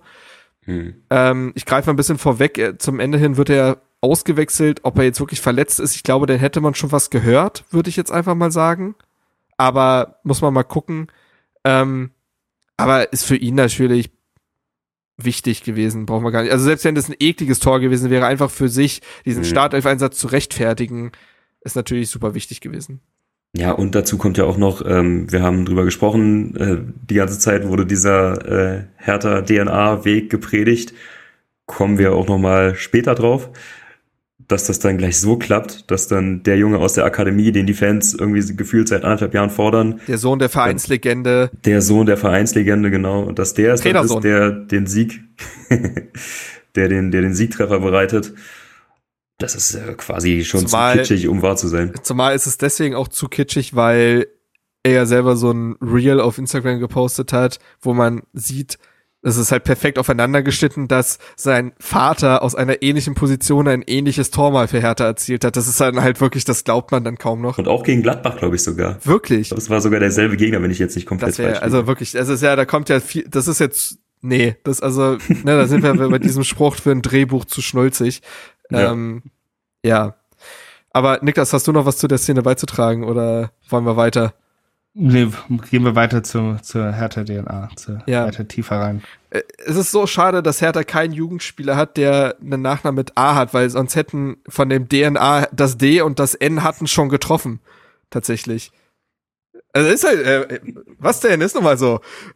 Vielleicht kommt da ja noch irgendjemand, who knows. Aber ähm, nee, gehen wir weiter. Auch danach, Thema Momentum, ne? Also das 2 zu 1 fällt und Hertha ist danach weiter die eindeutig bessere Mannschaft, finde ich, die in der Zweikampfführung, in der Intensität, im Laufverhalten Gladbach überlegen war. So. Ähm, ja. Und das gespielt hat, was man als Hertha-Fan oftmals halt auf der anderen Seite erlebt, dass einem da so der Schneid abgekauft wird. Das war in dieser Partie mal andersherum. Ähm, Gladbach weiß gar nicht so richtig, glaube ich, wie ihnen geschieht zu dem Zeitpunkt. Die können sich nicht wirklich aufraffen, da eine Antwort zu liefern. Es kommt dann in der 64. Minute zum Doppelwechsel, denn das muss man ja auch sagen, auch der perfekte Zeitpunkt oder der perfekte Spielverlauf, um einen Dodi Lukobakio von der Bank zu bringen. Denn zu dem Zeitpunkt führst du 2 zu 1 und willst möglichst in, das 3 zu 1 in Kontermanier halt äh, erzwingen. Ähm, ja. Boetius kommt auch für einen Suat Serda. Suat Serda würde ich kurz was zu sagen wollen, denn ich fand, das war eine wichtige Partie irgendwie für ihn. Das klingt vielleicht komisch, aber Suat Serda ist oftmals der, der durch Einzelaktionen nochmal was bewegen will. Durch ein Dribbling, einen Schuss, was auch immer. Aber zuletzt auch durchaus kritisiert wurde, auch zu Recht. Aber in dieser Partie hat er sich so dermaßen in den Dienst der Mannschaft gestellt. Ihr müsst euch vorstellen, der hat in 64 Minuten vier Pässe gespielt. Vier. Als Mittelfeldspieler. Und trotzdem wird er ausgewechselt und niemand sagt, was für ein Scheißtag von Suat Serda, weil mhm. er gegen den Ball sehr diszipliniert gearbeitet hat. Es gab eine Szene in der Partie, wo er einen Konter, der richtig hätte, gefährlich hätte werden können, äh, verteidigt gegen Tyram in Innenverteidigermanier. Er hat mehrmals Bälle gewonnen. Er hat gegen den Ball sehr gut gearbeitet, sehr intensiv gespielt. Und obwohl er spielerisch keine Akzente gesetzt hat, war er ein wichtiges Rädchen in diesem System. Und das, glaube ich, das kann auch ihm das Gefühl geben, ich muss nicht, ich muss nicht der Spekul spektakulärste auf dem Feld sein, um meiner Mannschaft etwas geben zu können. Ich glaube, das kann auch eine, also eine lehrreiche Geschichte für ihn gewesen sein. Aber gut, äh, wie gesagt, er geht raus, Nankam geht raus, Boetius und Duke Bakio sind daraufhin drin. Äh, ein paar Minuten später kommt dann noch Derry Sherhan für Florian Niederlechner in die Partie. Generell, ich habe mir das Spiel auch noch mal angeguckt. Diese so diese Wechselorgien sorgen oftmals dafür, dass in der Phase gar nichts passiert. Also ich finde, dass so von der 65. bis 80. Mhm. Minute passiert gar nichts. Ja, stimmt. So, auch da nicht, weil Hertha in so einen passiven Verwaltungsmodus gefallen wäre. Ich finde, wie gesagt, die sind in allen Faktoren, was Kampf und Leidenschaft angeht, äh, Gladbach auch überlegen. Aber in der Zeit passiert nicht so wirklich was. Ähm, die nächste Geschichte, Niklas, findet dann in der 82. Minute statt. Da hast du eigentlich den Konter, den du dir für Luki Barke wünschst. Warum wird da kein Tor draus? Ah, das ist da, wo er, wo er drauf zu, zuläuft und den dann so ein bisschen rübersetzt, ne? Ja, ich habe ich hab den Fernseher angeschrien, dass er äh, doch abspielen soll. Ähm, ich, ich weiß nicht, der, der Zone-Kommentator hat es dann auch irgendwie gesagt, dass du, also wenn du, wenn du Stürmer bist, du, du spielst ja mit einem, mit einem gewissen Selbstvertrauen auf. So, und du musst eigentlich in der Situation hast du halt die Wahl, gut, spielst du jetzt ab?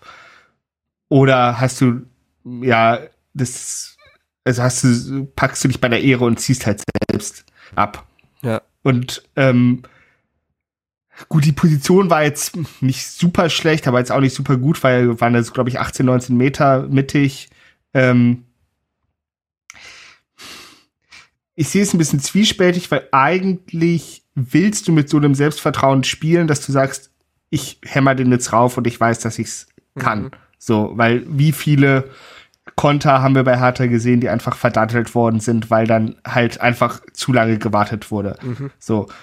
Trotzdem finde ich, kann man ein paar Defizite in der Entscheidungsfindung sehen in der Situation, aber ähm, man muss halt einfach auch nochmal herausstellen, dass man überhaupt in die Situation gekommen ist. Das ist dann auch schon mal positiv.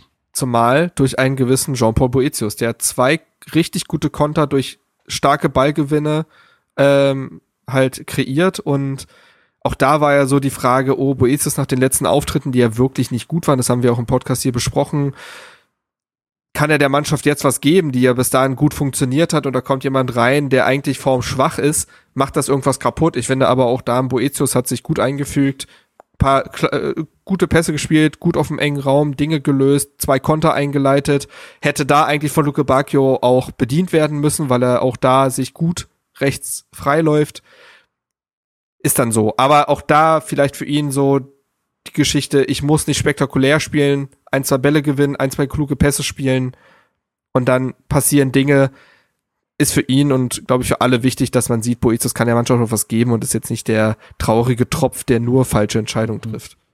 Ich fand, es gab sogar zwei Situationen, äh, wo Luke Bacchio hätte eine andere Entscheidung treffen müssen. Also einmal das Abspiel zu Boetius, äh, als die Situation quasi noch mhm. ähm, relativ früh ist. Und dann durch dadurch, dass er noch weitergeht und mehr in die Mitte zieht, ergibt sich dann eigentlich nochmal die bessere Gelegenheit, zumindest habe ich das so gesehen, auf links rauszulegen, auf Sharehand. Ah, okay. Also ich finde, mhm. er hat von allen Möglichkeiten die schlechteste gewählt. Und trotzdem hat Nick das natürlich recht, wenn er den reinmacht, dann ist das allen klar. egal. Aber klar, das ist halt dann, das muss er dann halt tragen, so als ja. Entscheidung. Ähm, gut, also Hertha macht in der 82. nicht das Tor, Mittelstern kommt für den zumindest angeschlagenen Dardai rein, Plattenhardt mhm. dann als linker Innenverteidiger. Mittelstädt natürlich auch nochmal jemand, der Tempo über Außen machen kann, hat auch zweimal gut funktioniert äh, wo Flanken knapp vorbeisegeln. Schon jetzt kommt dann auch für Giorgi rein, der einen, wie ich wie gesagt finde, einen fantastischen Auftritt gehabt hat. Ähm, genau der Ankersechser, den diese Mannschaft gebraucht hat, denn Schwarz will aktiven Fußball, aber aktiver Fußball ohne sämtliche Sicherung wird zu wild, auch für die eigene Mannschaft. Und du brauchst mal jemanden, der runterfährt, der dirigiert, der ballsicher ist, der einen Ball gewinnt, der das Spiel lesen kann und all das verkörpert Giorgi mit einer großen Präsenz und Identifikation und ich finde, also ich weiß nicht, welcher Spieler das gesagt hat, aber darauf wurde Schwarz auch nochmal angesprochen auf der PK, dass jemand über Giaggi sagte, das fühlt sich an, als ob der Jahre hier wäre. Hm. Und genau so einen Soforteffekt wünschst du dir von Wintertransfers. Und den liefert Giergi zu 100 Prozent. Also ähm, zwei Vorlagen, wenn man so möchte, in diesem Spiel, weil er den Ball auf Richter weiterspielt, weil er den Ball auf Dada spielt. Gut, die Vorlage für Dada ist halt ein bisschen er hat halt den Ball gespielt, was Dada dann macht, ist eine andere Geschichte. Aber ähm, er gewinnt eben auch vorher zweimal den Ball, um überhaupt in der Szene drin zu bleiben. Und ähm, schon jetzt, ja gut, der kann halt defensiv fighten. Also ich finde die Auf Einwechslung dann auch okay. Also irgendwann ist der Tank halt leer und jetzt zu bringen ist auch nicht doof.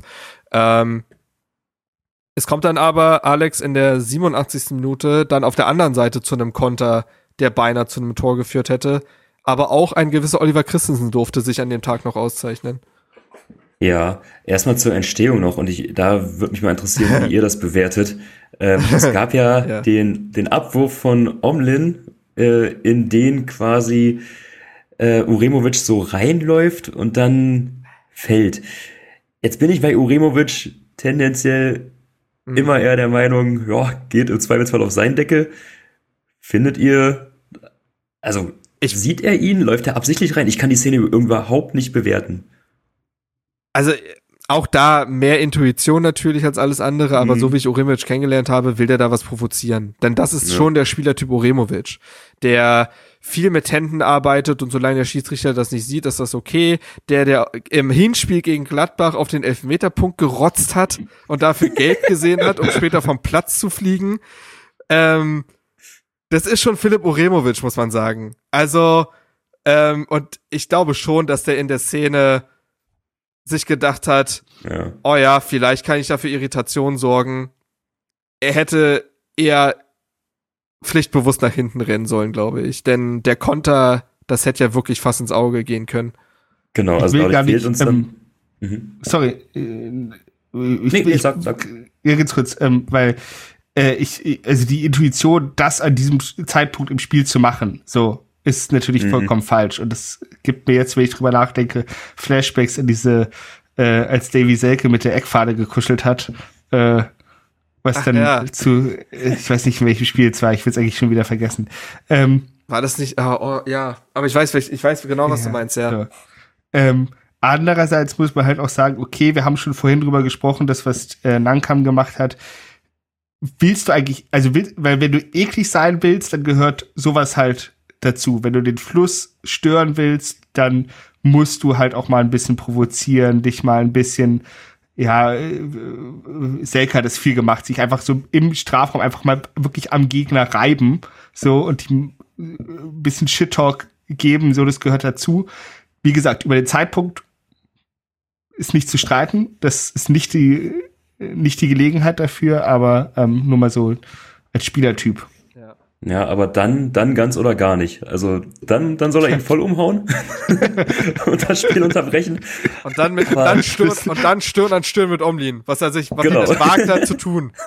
Die taktische rote so. Karte in der 87. ja, sich auch mal opfern für die Nummer.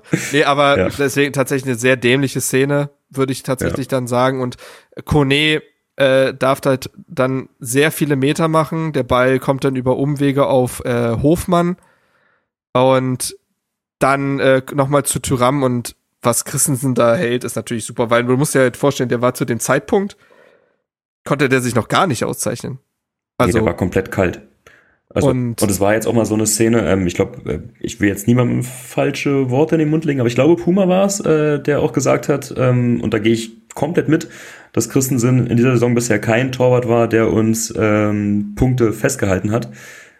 Sorry, Puma, wenn ich dir da jetzt irgendwie was falsch unterstelle. Wenn nicht, dann sind das meine Worte, weil ich sehe das hundertprozentig so.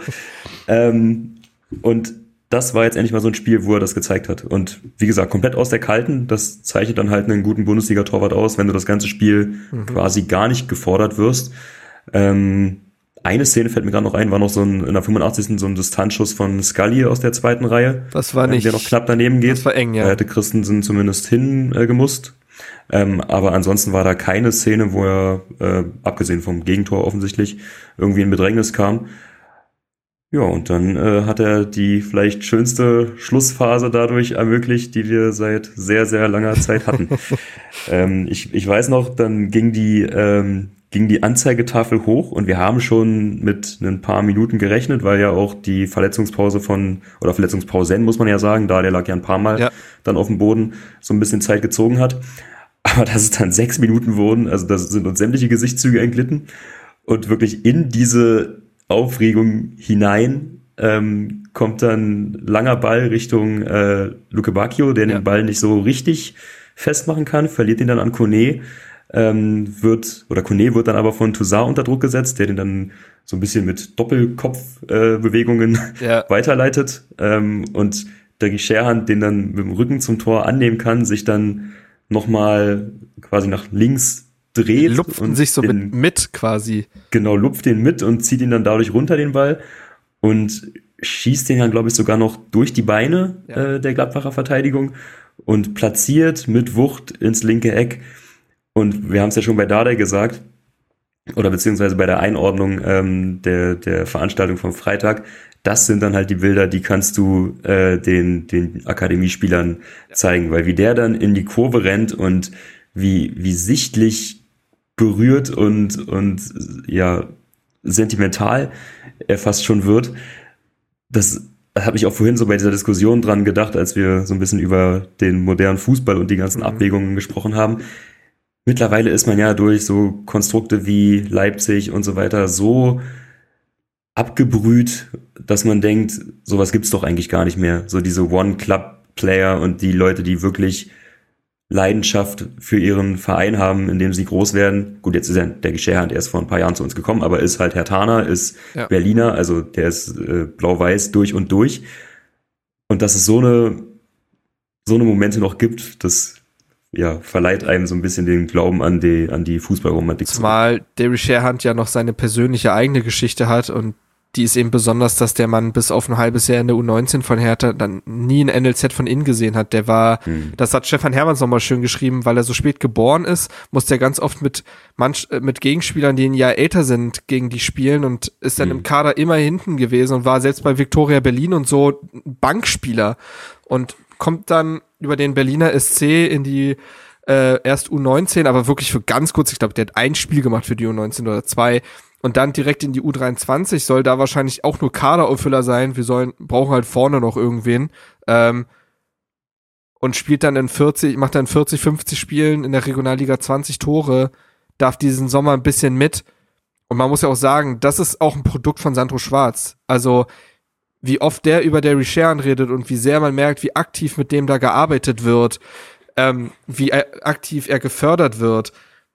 Das ist schon eine besondere Geschichte, dass jemand, der keine klassische Ausbildung genossen hat im Fußball, zumindest die mittlerweile klassische Ausbildung, diesen Moment in der Bundesliga feiern darf, ist besonders und gibt mhm. Hoffnung mhm. für ganz viele Spieler, die auf so einem Level gerade sind, die sagen, ey, ich bin vierte, fünfte Liga, ich habe mich da über die Amateurvereine durchgespielt, ich, aber ich kann doch was, so, dass, dass solche Momente sind's, die Hoffnung verbreiten und die ihm offensichtlich viel bedeutet haben. Sandro Schwarz hat gesagt, nach dem Spiel in der Kabine äh, saß er da weint.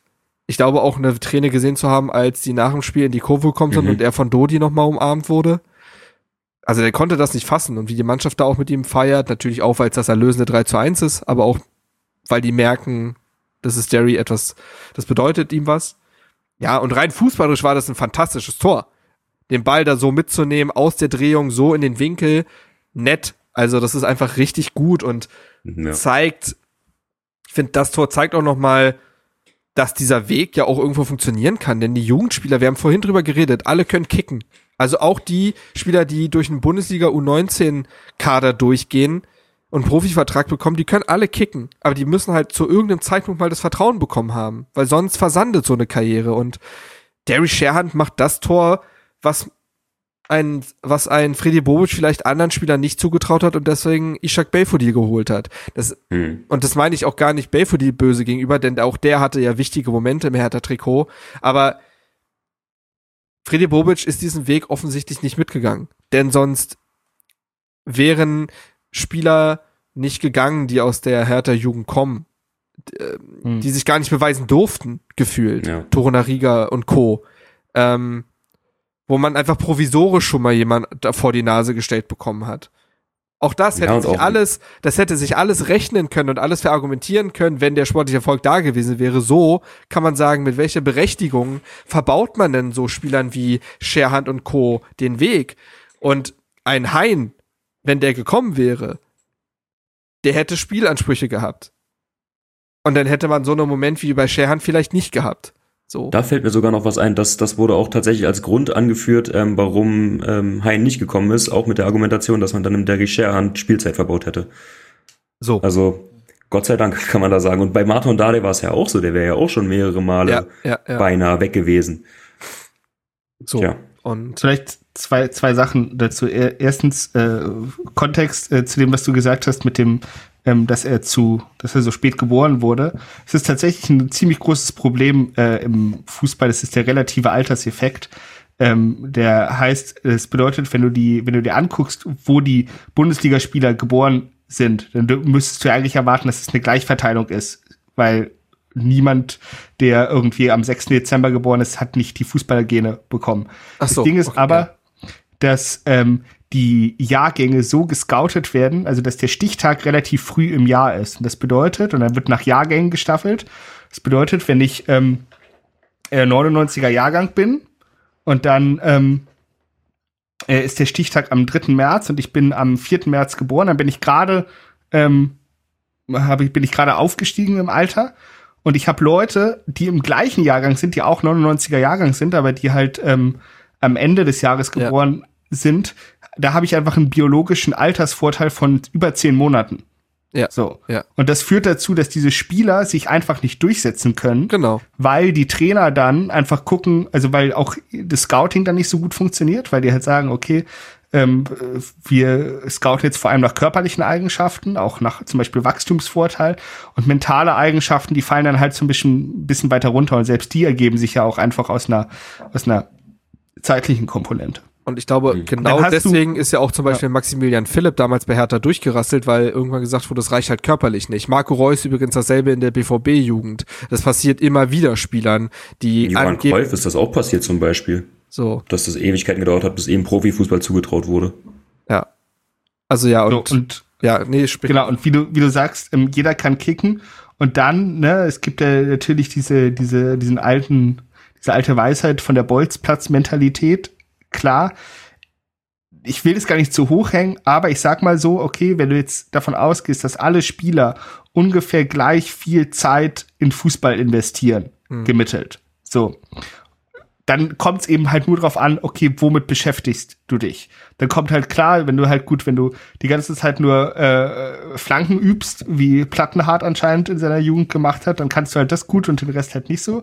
Ähm, aber dann kommt es halt auch auf die Trainingsbedingungen an, welche Möglichkeiten du überhaupt hast. Und wenn du sagst, okay, ich habe halt die ganze Zeit irgendwie vielleicht auf dem Bolzplatz mehr gebolzt, weil ich gar nicht in dieser strach, starren NLZ-Struktur Mhm. drin bin, dann habe ich da einfach andere Veranlagung und kann halt auch so einen Ball auf sehr engen Raum kontrollieren, bin extrem wendig, weil als ähm, äh, ich das erste Mal von Scherhand gehört habe, dass der mittrainiert, dachte ich, ah, okay, spannender Typ, wo spielt denn der?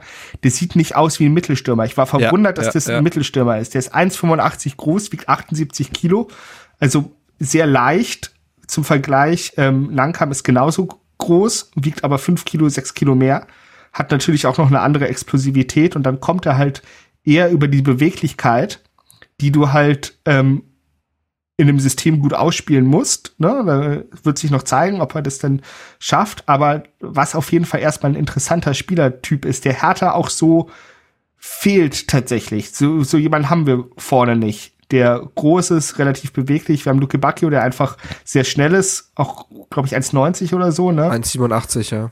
Ja, ja, okay. Ähm, und dann Nankam und Niederlechner, die halt einfach mehr Power mit sich bringen. Also es ist ähm, Ja, und sehr interessant. Und er hat sich halt ein, ich glaube, du bewahrst dir dadurch auch eine Intuition.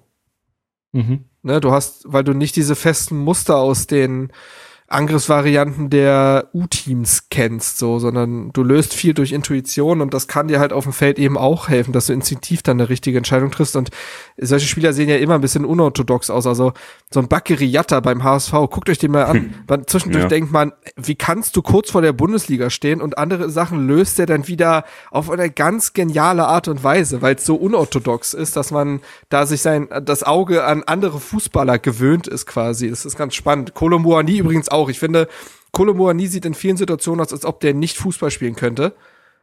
Und dann löst er aber Dinge auf eine Art und Weise, die atemberaubend ist. Also ist ganz spannend und ja, mal gucken, wo sich das mit Sharon Tin entwickelt, aber auch er hat sich dadurch natürlich mehr Einsatzzeiten verdient und äh, rechtfertigt den Weg, den eingeschlagenen.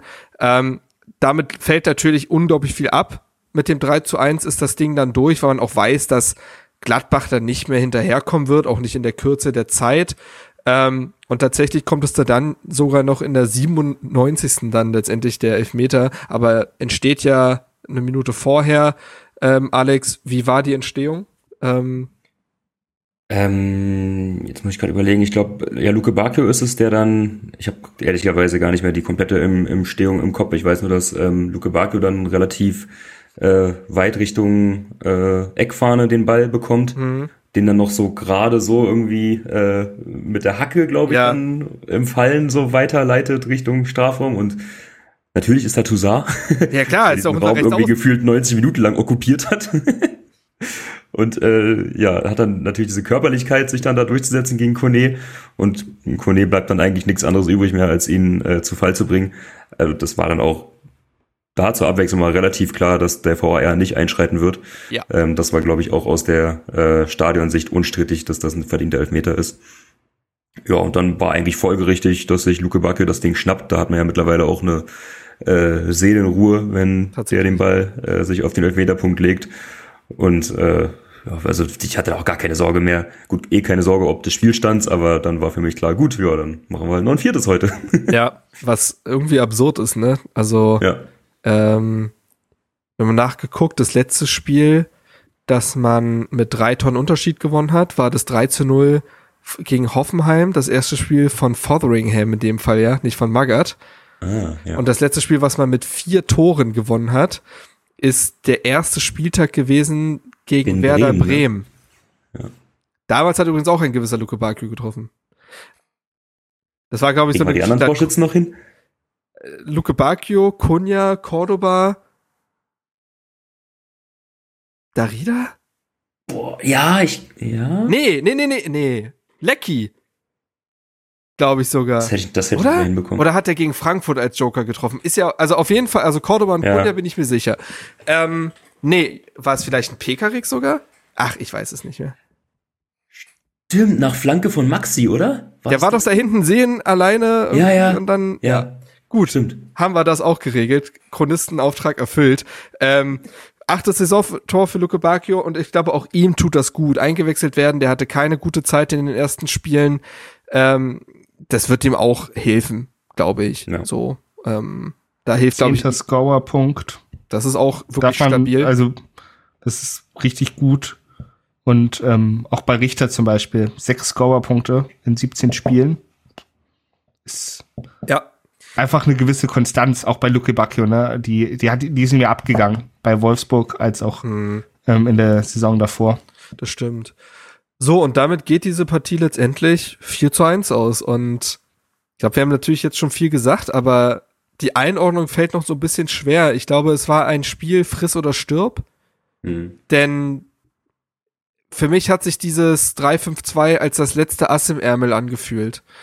Ähm, du hast alle Spiele bis dahin verloren, teilweise äh, miserabel verloren und der erste Hoffnungsschimmer war tatsächlich diese Umstellung in Frankfurt, dass du gemerkt hast, ah, mit einem Giorgi auf dem Feld, mit einem, mit drei Innenverteidigern, mit einem Langkampf vorne, vielleicht ist das ja etwas, wo man noch was rauskitzeln kann. Und dass das dann auf Anhieb funktioniert, ist, glaube ich, unglaublich wichtig für den weiteren Saisonverlauf. Ich könnte mir vorstellen, dass wenn am Ende es gereicht hat, man auf dieses Spiel verweisen wird und gesagt hat, da, da war die Kehrtwende, da hat man sich die Selbstverständlichkeit zurückgeholt und Auch weil der Gegner gepasst hat, denn Gladbach ist in keiner guten Form und das hat aber für mich sogar eher den Druck ausgelöst, zu sagen, du musst dieses Spiel jetzt mal gewinnen weil das Momentum eigentlich auf Herthas Seite sein muss, weil man Druck hat und Gladbach gerade taumelt. Die wissen gerade gar nicht, wo sie hinwollen. Und dann mhm. kannst du sie eigentlich in der Partie eiskalt erwischen.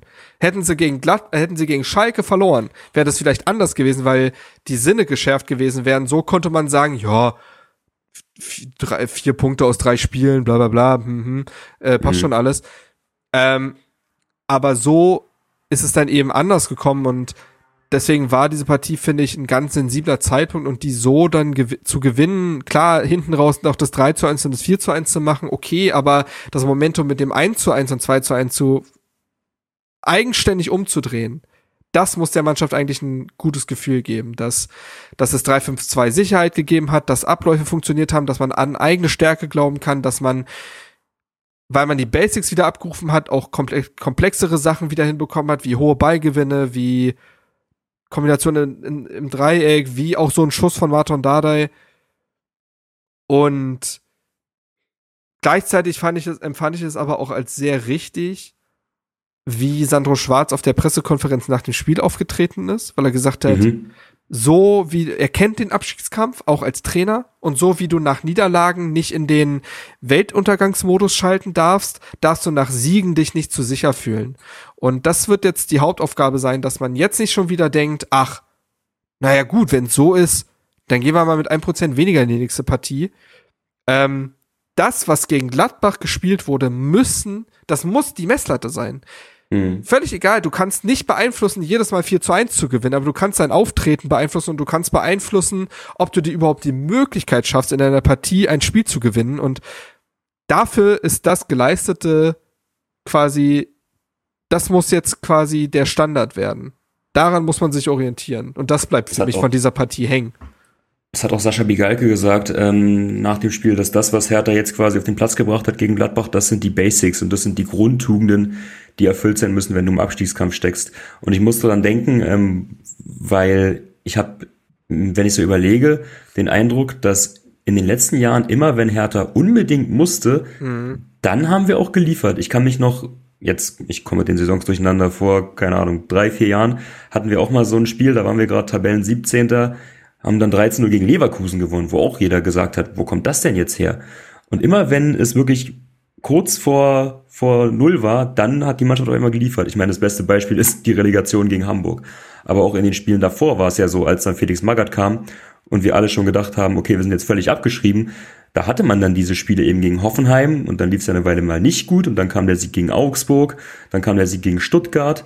Also wenn es wirklich darauf ankam, dass man kurz vor dem Gar aus war, dann hat die Mannschaft geliefert. Das Problem war dann immer, und deswegen ist das, was Sandro Schwarz jetzt macht, auch so wichtig, sobald man dann das Gefühl hatte, okay, jetzt sind wir auf dem Weg gesichert zu sein, dann hat man wieder so ein bisschen nachgelassen. Das war ja auch unter Bagger das, das, größte Problem, wo man plötzlich mhm. unentschieden gegen Mainz und so, man hatte irgendwie vier Chancen, diese, diese Saison frühzeitig zu beenden. Man hat es ja, nicht ich meine, das Spiel, das Spiel in Bielefeld mit äh, Mittelstädt und Wollschläger, Ach, die ja. alleine auf Ortega zulaufen. Genau. So, da habe ich da, auch schlaflose Nächte von. Da glaube ich, dass, ich finde diese Sachlichkeit, die Santo Schwarz mit sich bringt, da sehr erfrischend, denn ja. er sagt es sehr gut. Also das, was zu loben ist, wird gelobt und das, was zu kritisieren ist, ist zu kritisieren. Und Hertha hat immer noch Dinge, an denen gearbeitet werden muss. Also diese Standardschwäche ist ein riesiges Problem, offensiv wie vor allem defensiv. Du hast immer noch Abläufe natürlich, die in so einer Dreierkette noch geschult werden müssen. Das war jetzt ein Spiel oder anderthalb von mir aus. Das heißt, mhm. da sind auch noch Dinge, die nicht funktionieren, besonders in der Mittelfeldbesetzung. Du, ich finde, dass Uremovic rein per, also jetzt individuell gesehen immer noch ein Fremdkörper ist, der Fehler drin hat. Da muss man mal gucken, wann auch ein Rochel wieder da ist. Ähm, also, ne, es gibt auch noch Dinge, die du eindeutig verbessern kannst und du hast jetzt halt auf einen, du bist auf einen Gegner getroffen, der dir auch Dinge erlaubt hat. Mhm. So die werden dir erstens Top-Teams nicht erlauben und die wird dir auch nicht ein FC Augsburg nach Dortmund erlauben, weil die wissen, worum es geht. So, und da diese, diese, diese Widerstandsfähigkeit aufzubauen, auch in diesen Partien genau dasselbe abzurufen und vielleicht sogar noch eine Schippe draufzulegen, weil der Gegner einfach es verlangt, mehr zu leisten. Und es völlig egal ist, ob du mit dieser Art und Weise vier Tore gegen Gladbach erzielt hast. Darauf wird es jetzt ankommen. Aber das Und trotzdem kann man positiv festhalten, dass diese Mannschaft ein beeindruckendes Lebenszeichen von sich gegeben hat, was viele nicht mehr für möglich gehalten haben. Das muss man eben auch sagen. Und es ist auch ein Zeichen an den Trainer. Denn auch Sandro mhm. Schwarz stand jetzt natürlich schon, wir haben, wir haben ja drüber geredet, dass viele Faktoren stimmen und dann am Ende es ein Ergebnissport ist. Und dass Mannschaft und Trainer jetzt bewiesen haben, ein Spiel ziehen zu können, ist natürlich auch sehr, sehr wichtig und gibt Vertrauen für die weiteren Spiele. So, und das, das sind Dinge, die hängen bleiben, ohne aber die sportliche Realität aus den Augen zu verlieren. Und die, die sportliche Realität ist, dass Hertha 16. ist, mit einem Punkt vom 17. Ne? Also, deswegen. Habt ihr noch was zum Spiel und was davon übrig bleibt zu sagen? Ansonsten können wir gerne in den Ausblick gehen. Ja. Nee, nichts hinzuzufügen. Na dann schauen wir doch mal, was am kommenden Sonntag passiert. Am Wochenende wird wieder Fußball gespielt. Wer macht ja. das Rennen? Ich weiß gar nicht, wer spielt denn überhaupt? Ja, dann spielt Hertha nämlich gegen den BVB im Signal Iduna Park. Heißt der eigentlich immer noch so? Ja, ne? Mhm. Ja, ja glaube ich. Manchmal komme ich da durcheinander mit, welche Stadionnamen sich werbebedingt verändern und welche nicht. Ähm, Dortmund, muss man sagen, auf eine irritierende Weise haben sie sich gefestigt. Also die haben alle Partien im neuen Jahr gewonnen. Hm. Ich habe da sogar Spiele von gesehen und ich, ich kann es mir nicht so richtig erklären. Also das Einzige, was sich verändert hat bei Dortmund im Gegensatz zu dieser super komischen, ich sag mal, Hinrunde, ist, dass Sebastian Aller jetzt dabei ist. Das hm. kann man, glaube ich, festhalten. Ähm, aber sie haben sich, äh, das ist halt das Problem, Dortmund hat so viel individuelle Klasse, dass wenn die sich mal in Form spielt, allein das schon reichen kann. So. Und jetzt ist auch ein Julian Brandt super drauf. Jetzt kassieren die sogar relativ wenig Gegentore. In den letzten drei Spielen war es, waren es nur eins. Ähm, haben jetzt gegen Bremen relativ humorlos 2 zu 0 gewonnen. Teilweise sind die Leistungen nicht mehr beeindruckend, aber es reicht eben. Ähm, Alex, was erwartest du dir von dieser Partie? Und was glaubst du, muss Hertha machen, um Dortmund wehtun zu können? Ja, also ich teile erstmal deine Einschätzung zu Dortmund. Ich finde das alles wahnsinnig bieder. Also es gibt da nichts, was mich taktisch irgendwie ja, ja. beeindruckt, dass ich jetzt sage, okay, Edin Terzic hat da jetzt die und die Kniffe äh, walten lassen. Das ist halt, glaube ich, wirklich der Punkt einfach, dass jetzt alle fit sind und wenn du dann die Qualität hast, wenn jetzt ist auch Marco Reus wieder da und ein Julian Brandt in der Form, die er das letzte Mal in Leverkusen hatte, ja ähm, dann musst du wahrscheinlich nicht, also kannst du wenig falsch machen als Trainer, beziehungsweise kannst du nicht so runterwirtschaften, dass diese Mannschaft nicht Bundesligaspiele gegen Bremen gewinnt. Und ich glaube, das wird auch gegen uns reichen. Ähm, ich denke, wir müssen es, also wir müssen jetzt von dem Ansatz oder auf dem Ansatz aufsetzen, den wir jetzt gegen Gladbach gezeigt haben. Ähm, mit der Ausnahme, dass wir vielleicht nicht uns diese Pause von naja, 15, 20 Minuten erlauben, wie wir es eben in der ersten Halbzeit äh, getan haben, nachdem die ersten fünf Minuten ja sehr intensiv waren. Ähm, und dann bin ich positiv, dass wir uns da nicht unter Wert verkaufen, glaube aber, hm. dass es am Ende trotzdem punktlos ausgeht für uns. Vorteil könnte sein, dass Dortmund jetzt am Mittwoch gegen Chelsea spielt. Hm. Zwar zu Hause, ne, also Reisestrapazen sind damit nicht verbunden, aber da werden sie schon alles reinwerfen müssen. Ähm, und die werden auch eine Möglichkeit sehen, gegen Chelsea, die aktuell schlagbar sind, etwas zu holen. Das heißt, ne, äh, die werden da schon alles reinwerfen, glaube ich. Und das kann ein mhm. kleiner, frische Vorteil sein in der Intensität.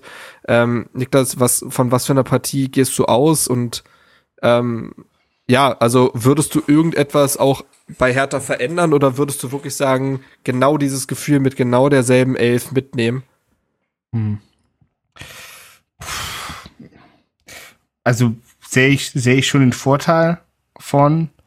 Ähm, kann jetzt tiefgehend nicht viel zu sagen. Ich glaube aber tatsächlich, dass ein Unentschieden drin ist. Tatsächlich so ein dreckiges, ähm, lucky Unentschieden. Ähm, nicht, weil wir es verdient hätten aus dem Spiel heraus, sondern weil es halt einfach passiert.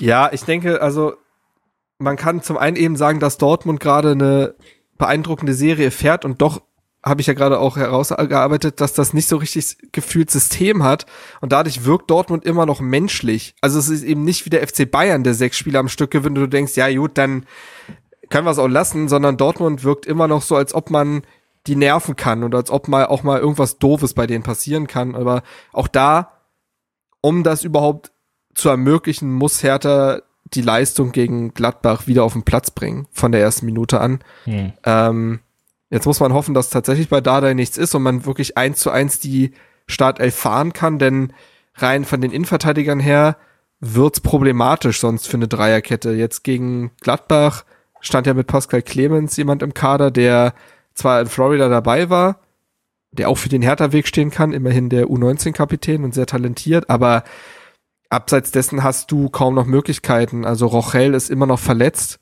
Das könnte noch dauern, tatsächlich. Ähm, John Joe Kenny hat in Everton tatsächlich in der Dreierkette mal den rechten Halbverteidiger gespielt, aber bringt halt auch keine Körpergröße mit. Also das ist dann gegen Aller und Co. dann vielleicht auch wieder nicht so perfekt. Also dementsprechend muss man schon hoffen, dass äh, Martin Dada für das Spiel fit wird. Abseits dessen würde ich auf dieselbe Elf setzen und auch auf denselben Fußball, denn Hertha hatte gegen Gladbach am Ende, ich, so ungefähr, ich glaube, 37 Prozent Besitz. Ja. Hat ja auf diese Kontertaktik gesetzt und man hat ja einfach in entscheidenden Zonen gepresst. Ähm, also man kann, glaube ich, das Spiel relativ gut rübertragen, so vom Kräfteverhältnis her und vom den Spielanteilen her. Ähm, ja, aber gleichzeitig gilt natürlich, wenn Dortmund einen guten Tag erwischt, wenn Jude Bellingham Jude Bellingham Dinge macht, wenn Julian Brandt sieben Gegner stehen lässt und Aller der leer ist, der er sein kann, dann ja, am Ende pfeffert einem Guerrero doch so ein Ball wie Martin Dardai um die Ohren oder so. Das kann halt alles passieren. Ähm, ja. Und doch glaube ich, dass Hertha zumindest und das muss ja auch der Anspruch sein, denn Leistungen selbst ohne Ergebnisse tragen sich ja auch gegenseitig. Also du musst in jede Partie dasselbe investieren, um in der nächsten Partie nicht bei Null anfangen zu müssen. Also am Ende musst du in jedem Spiel mit erhobenen Hauptes aus der Partie gehen, um nächste Woche zu sagen, ja gut, das war jetzt nicht das Ergebnis, was wir uns gewünscht haben, aber auf die Leistung können wir ja zumindest aufbauen.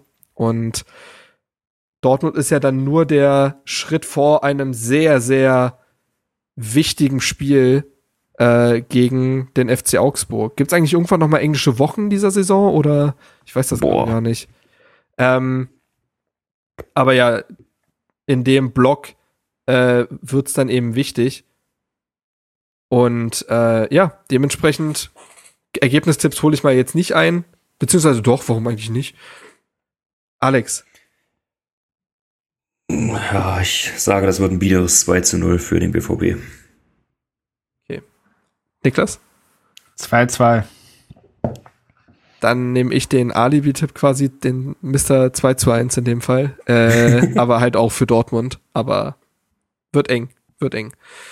Dann nehmen wir das so mit. Und äh, bevor ich euch entlasse und auch die Zuhörenden entlasse, ihr habt Playlist-Vorschläge mitgebracht. Äh, warte, ich, ich, öffne mal kurz mein Word-Dokument, um die auch zu notieren, damit die auch ihren Weg in die Playlist auch finden. Äh, Alex, äh, du hast den Vortritt.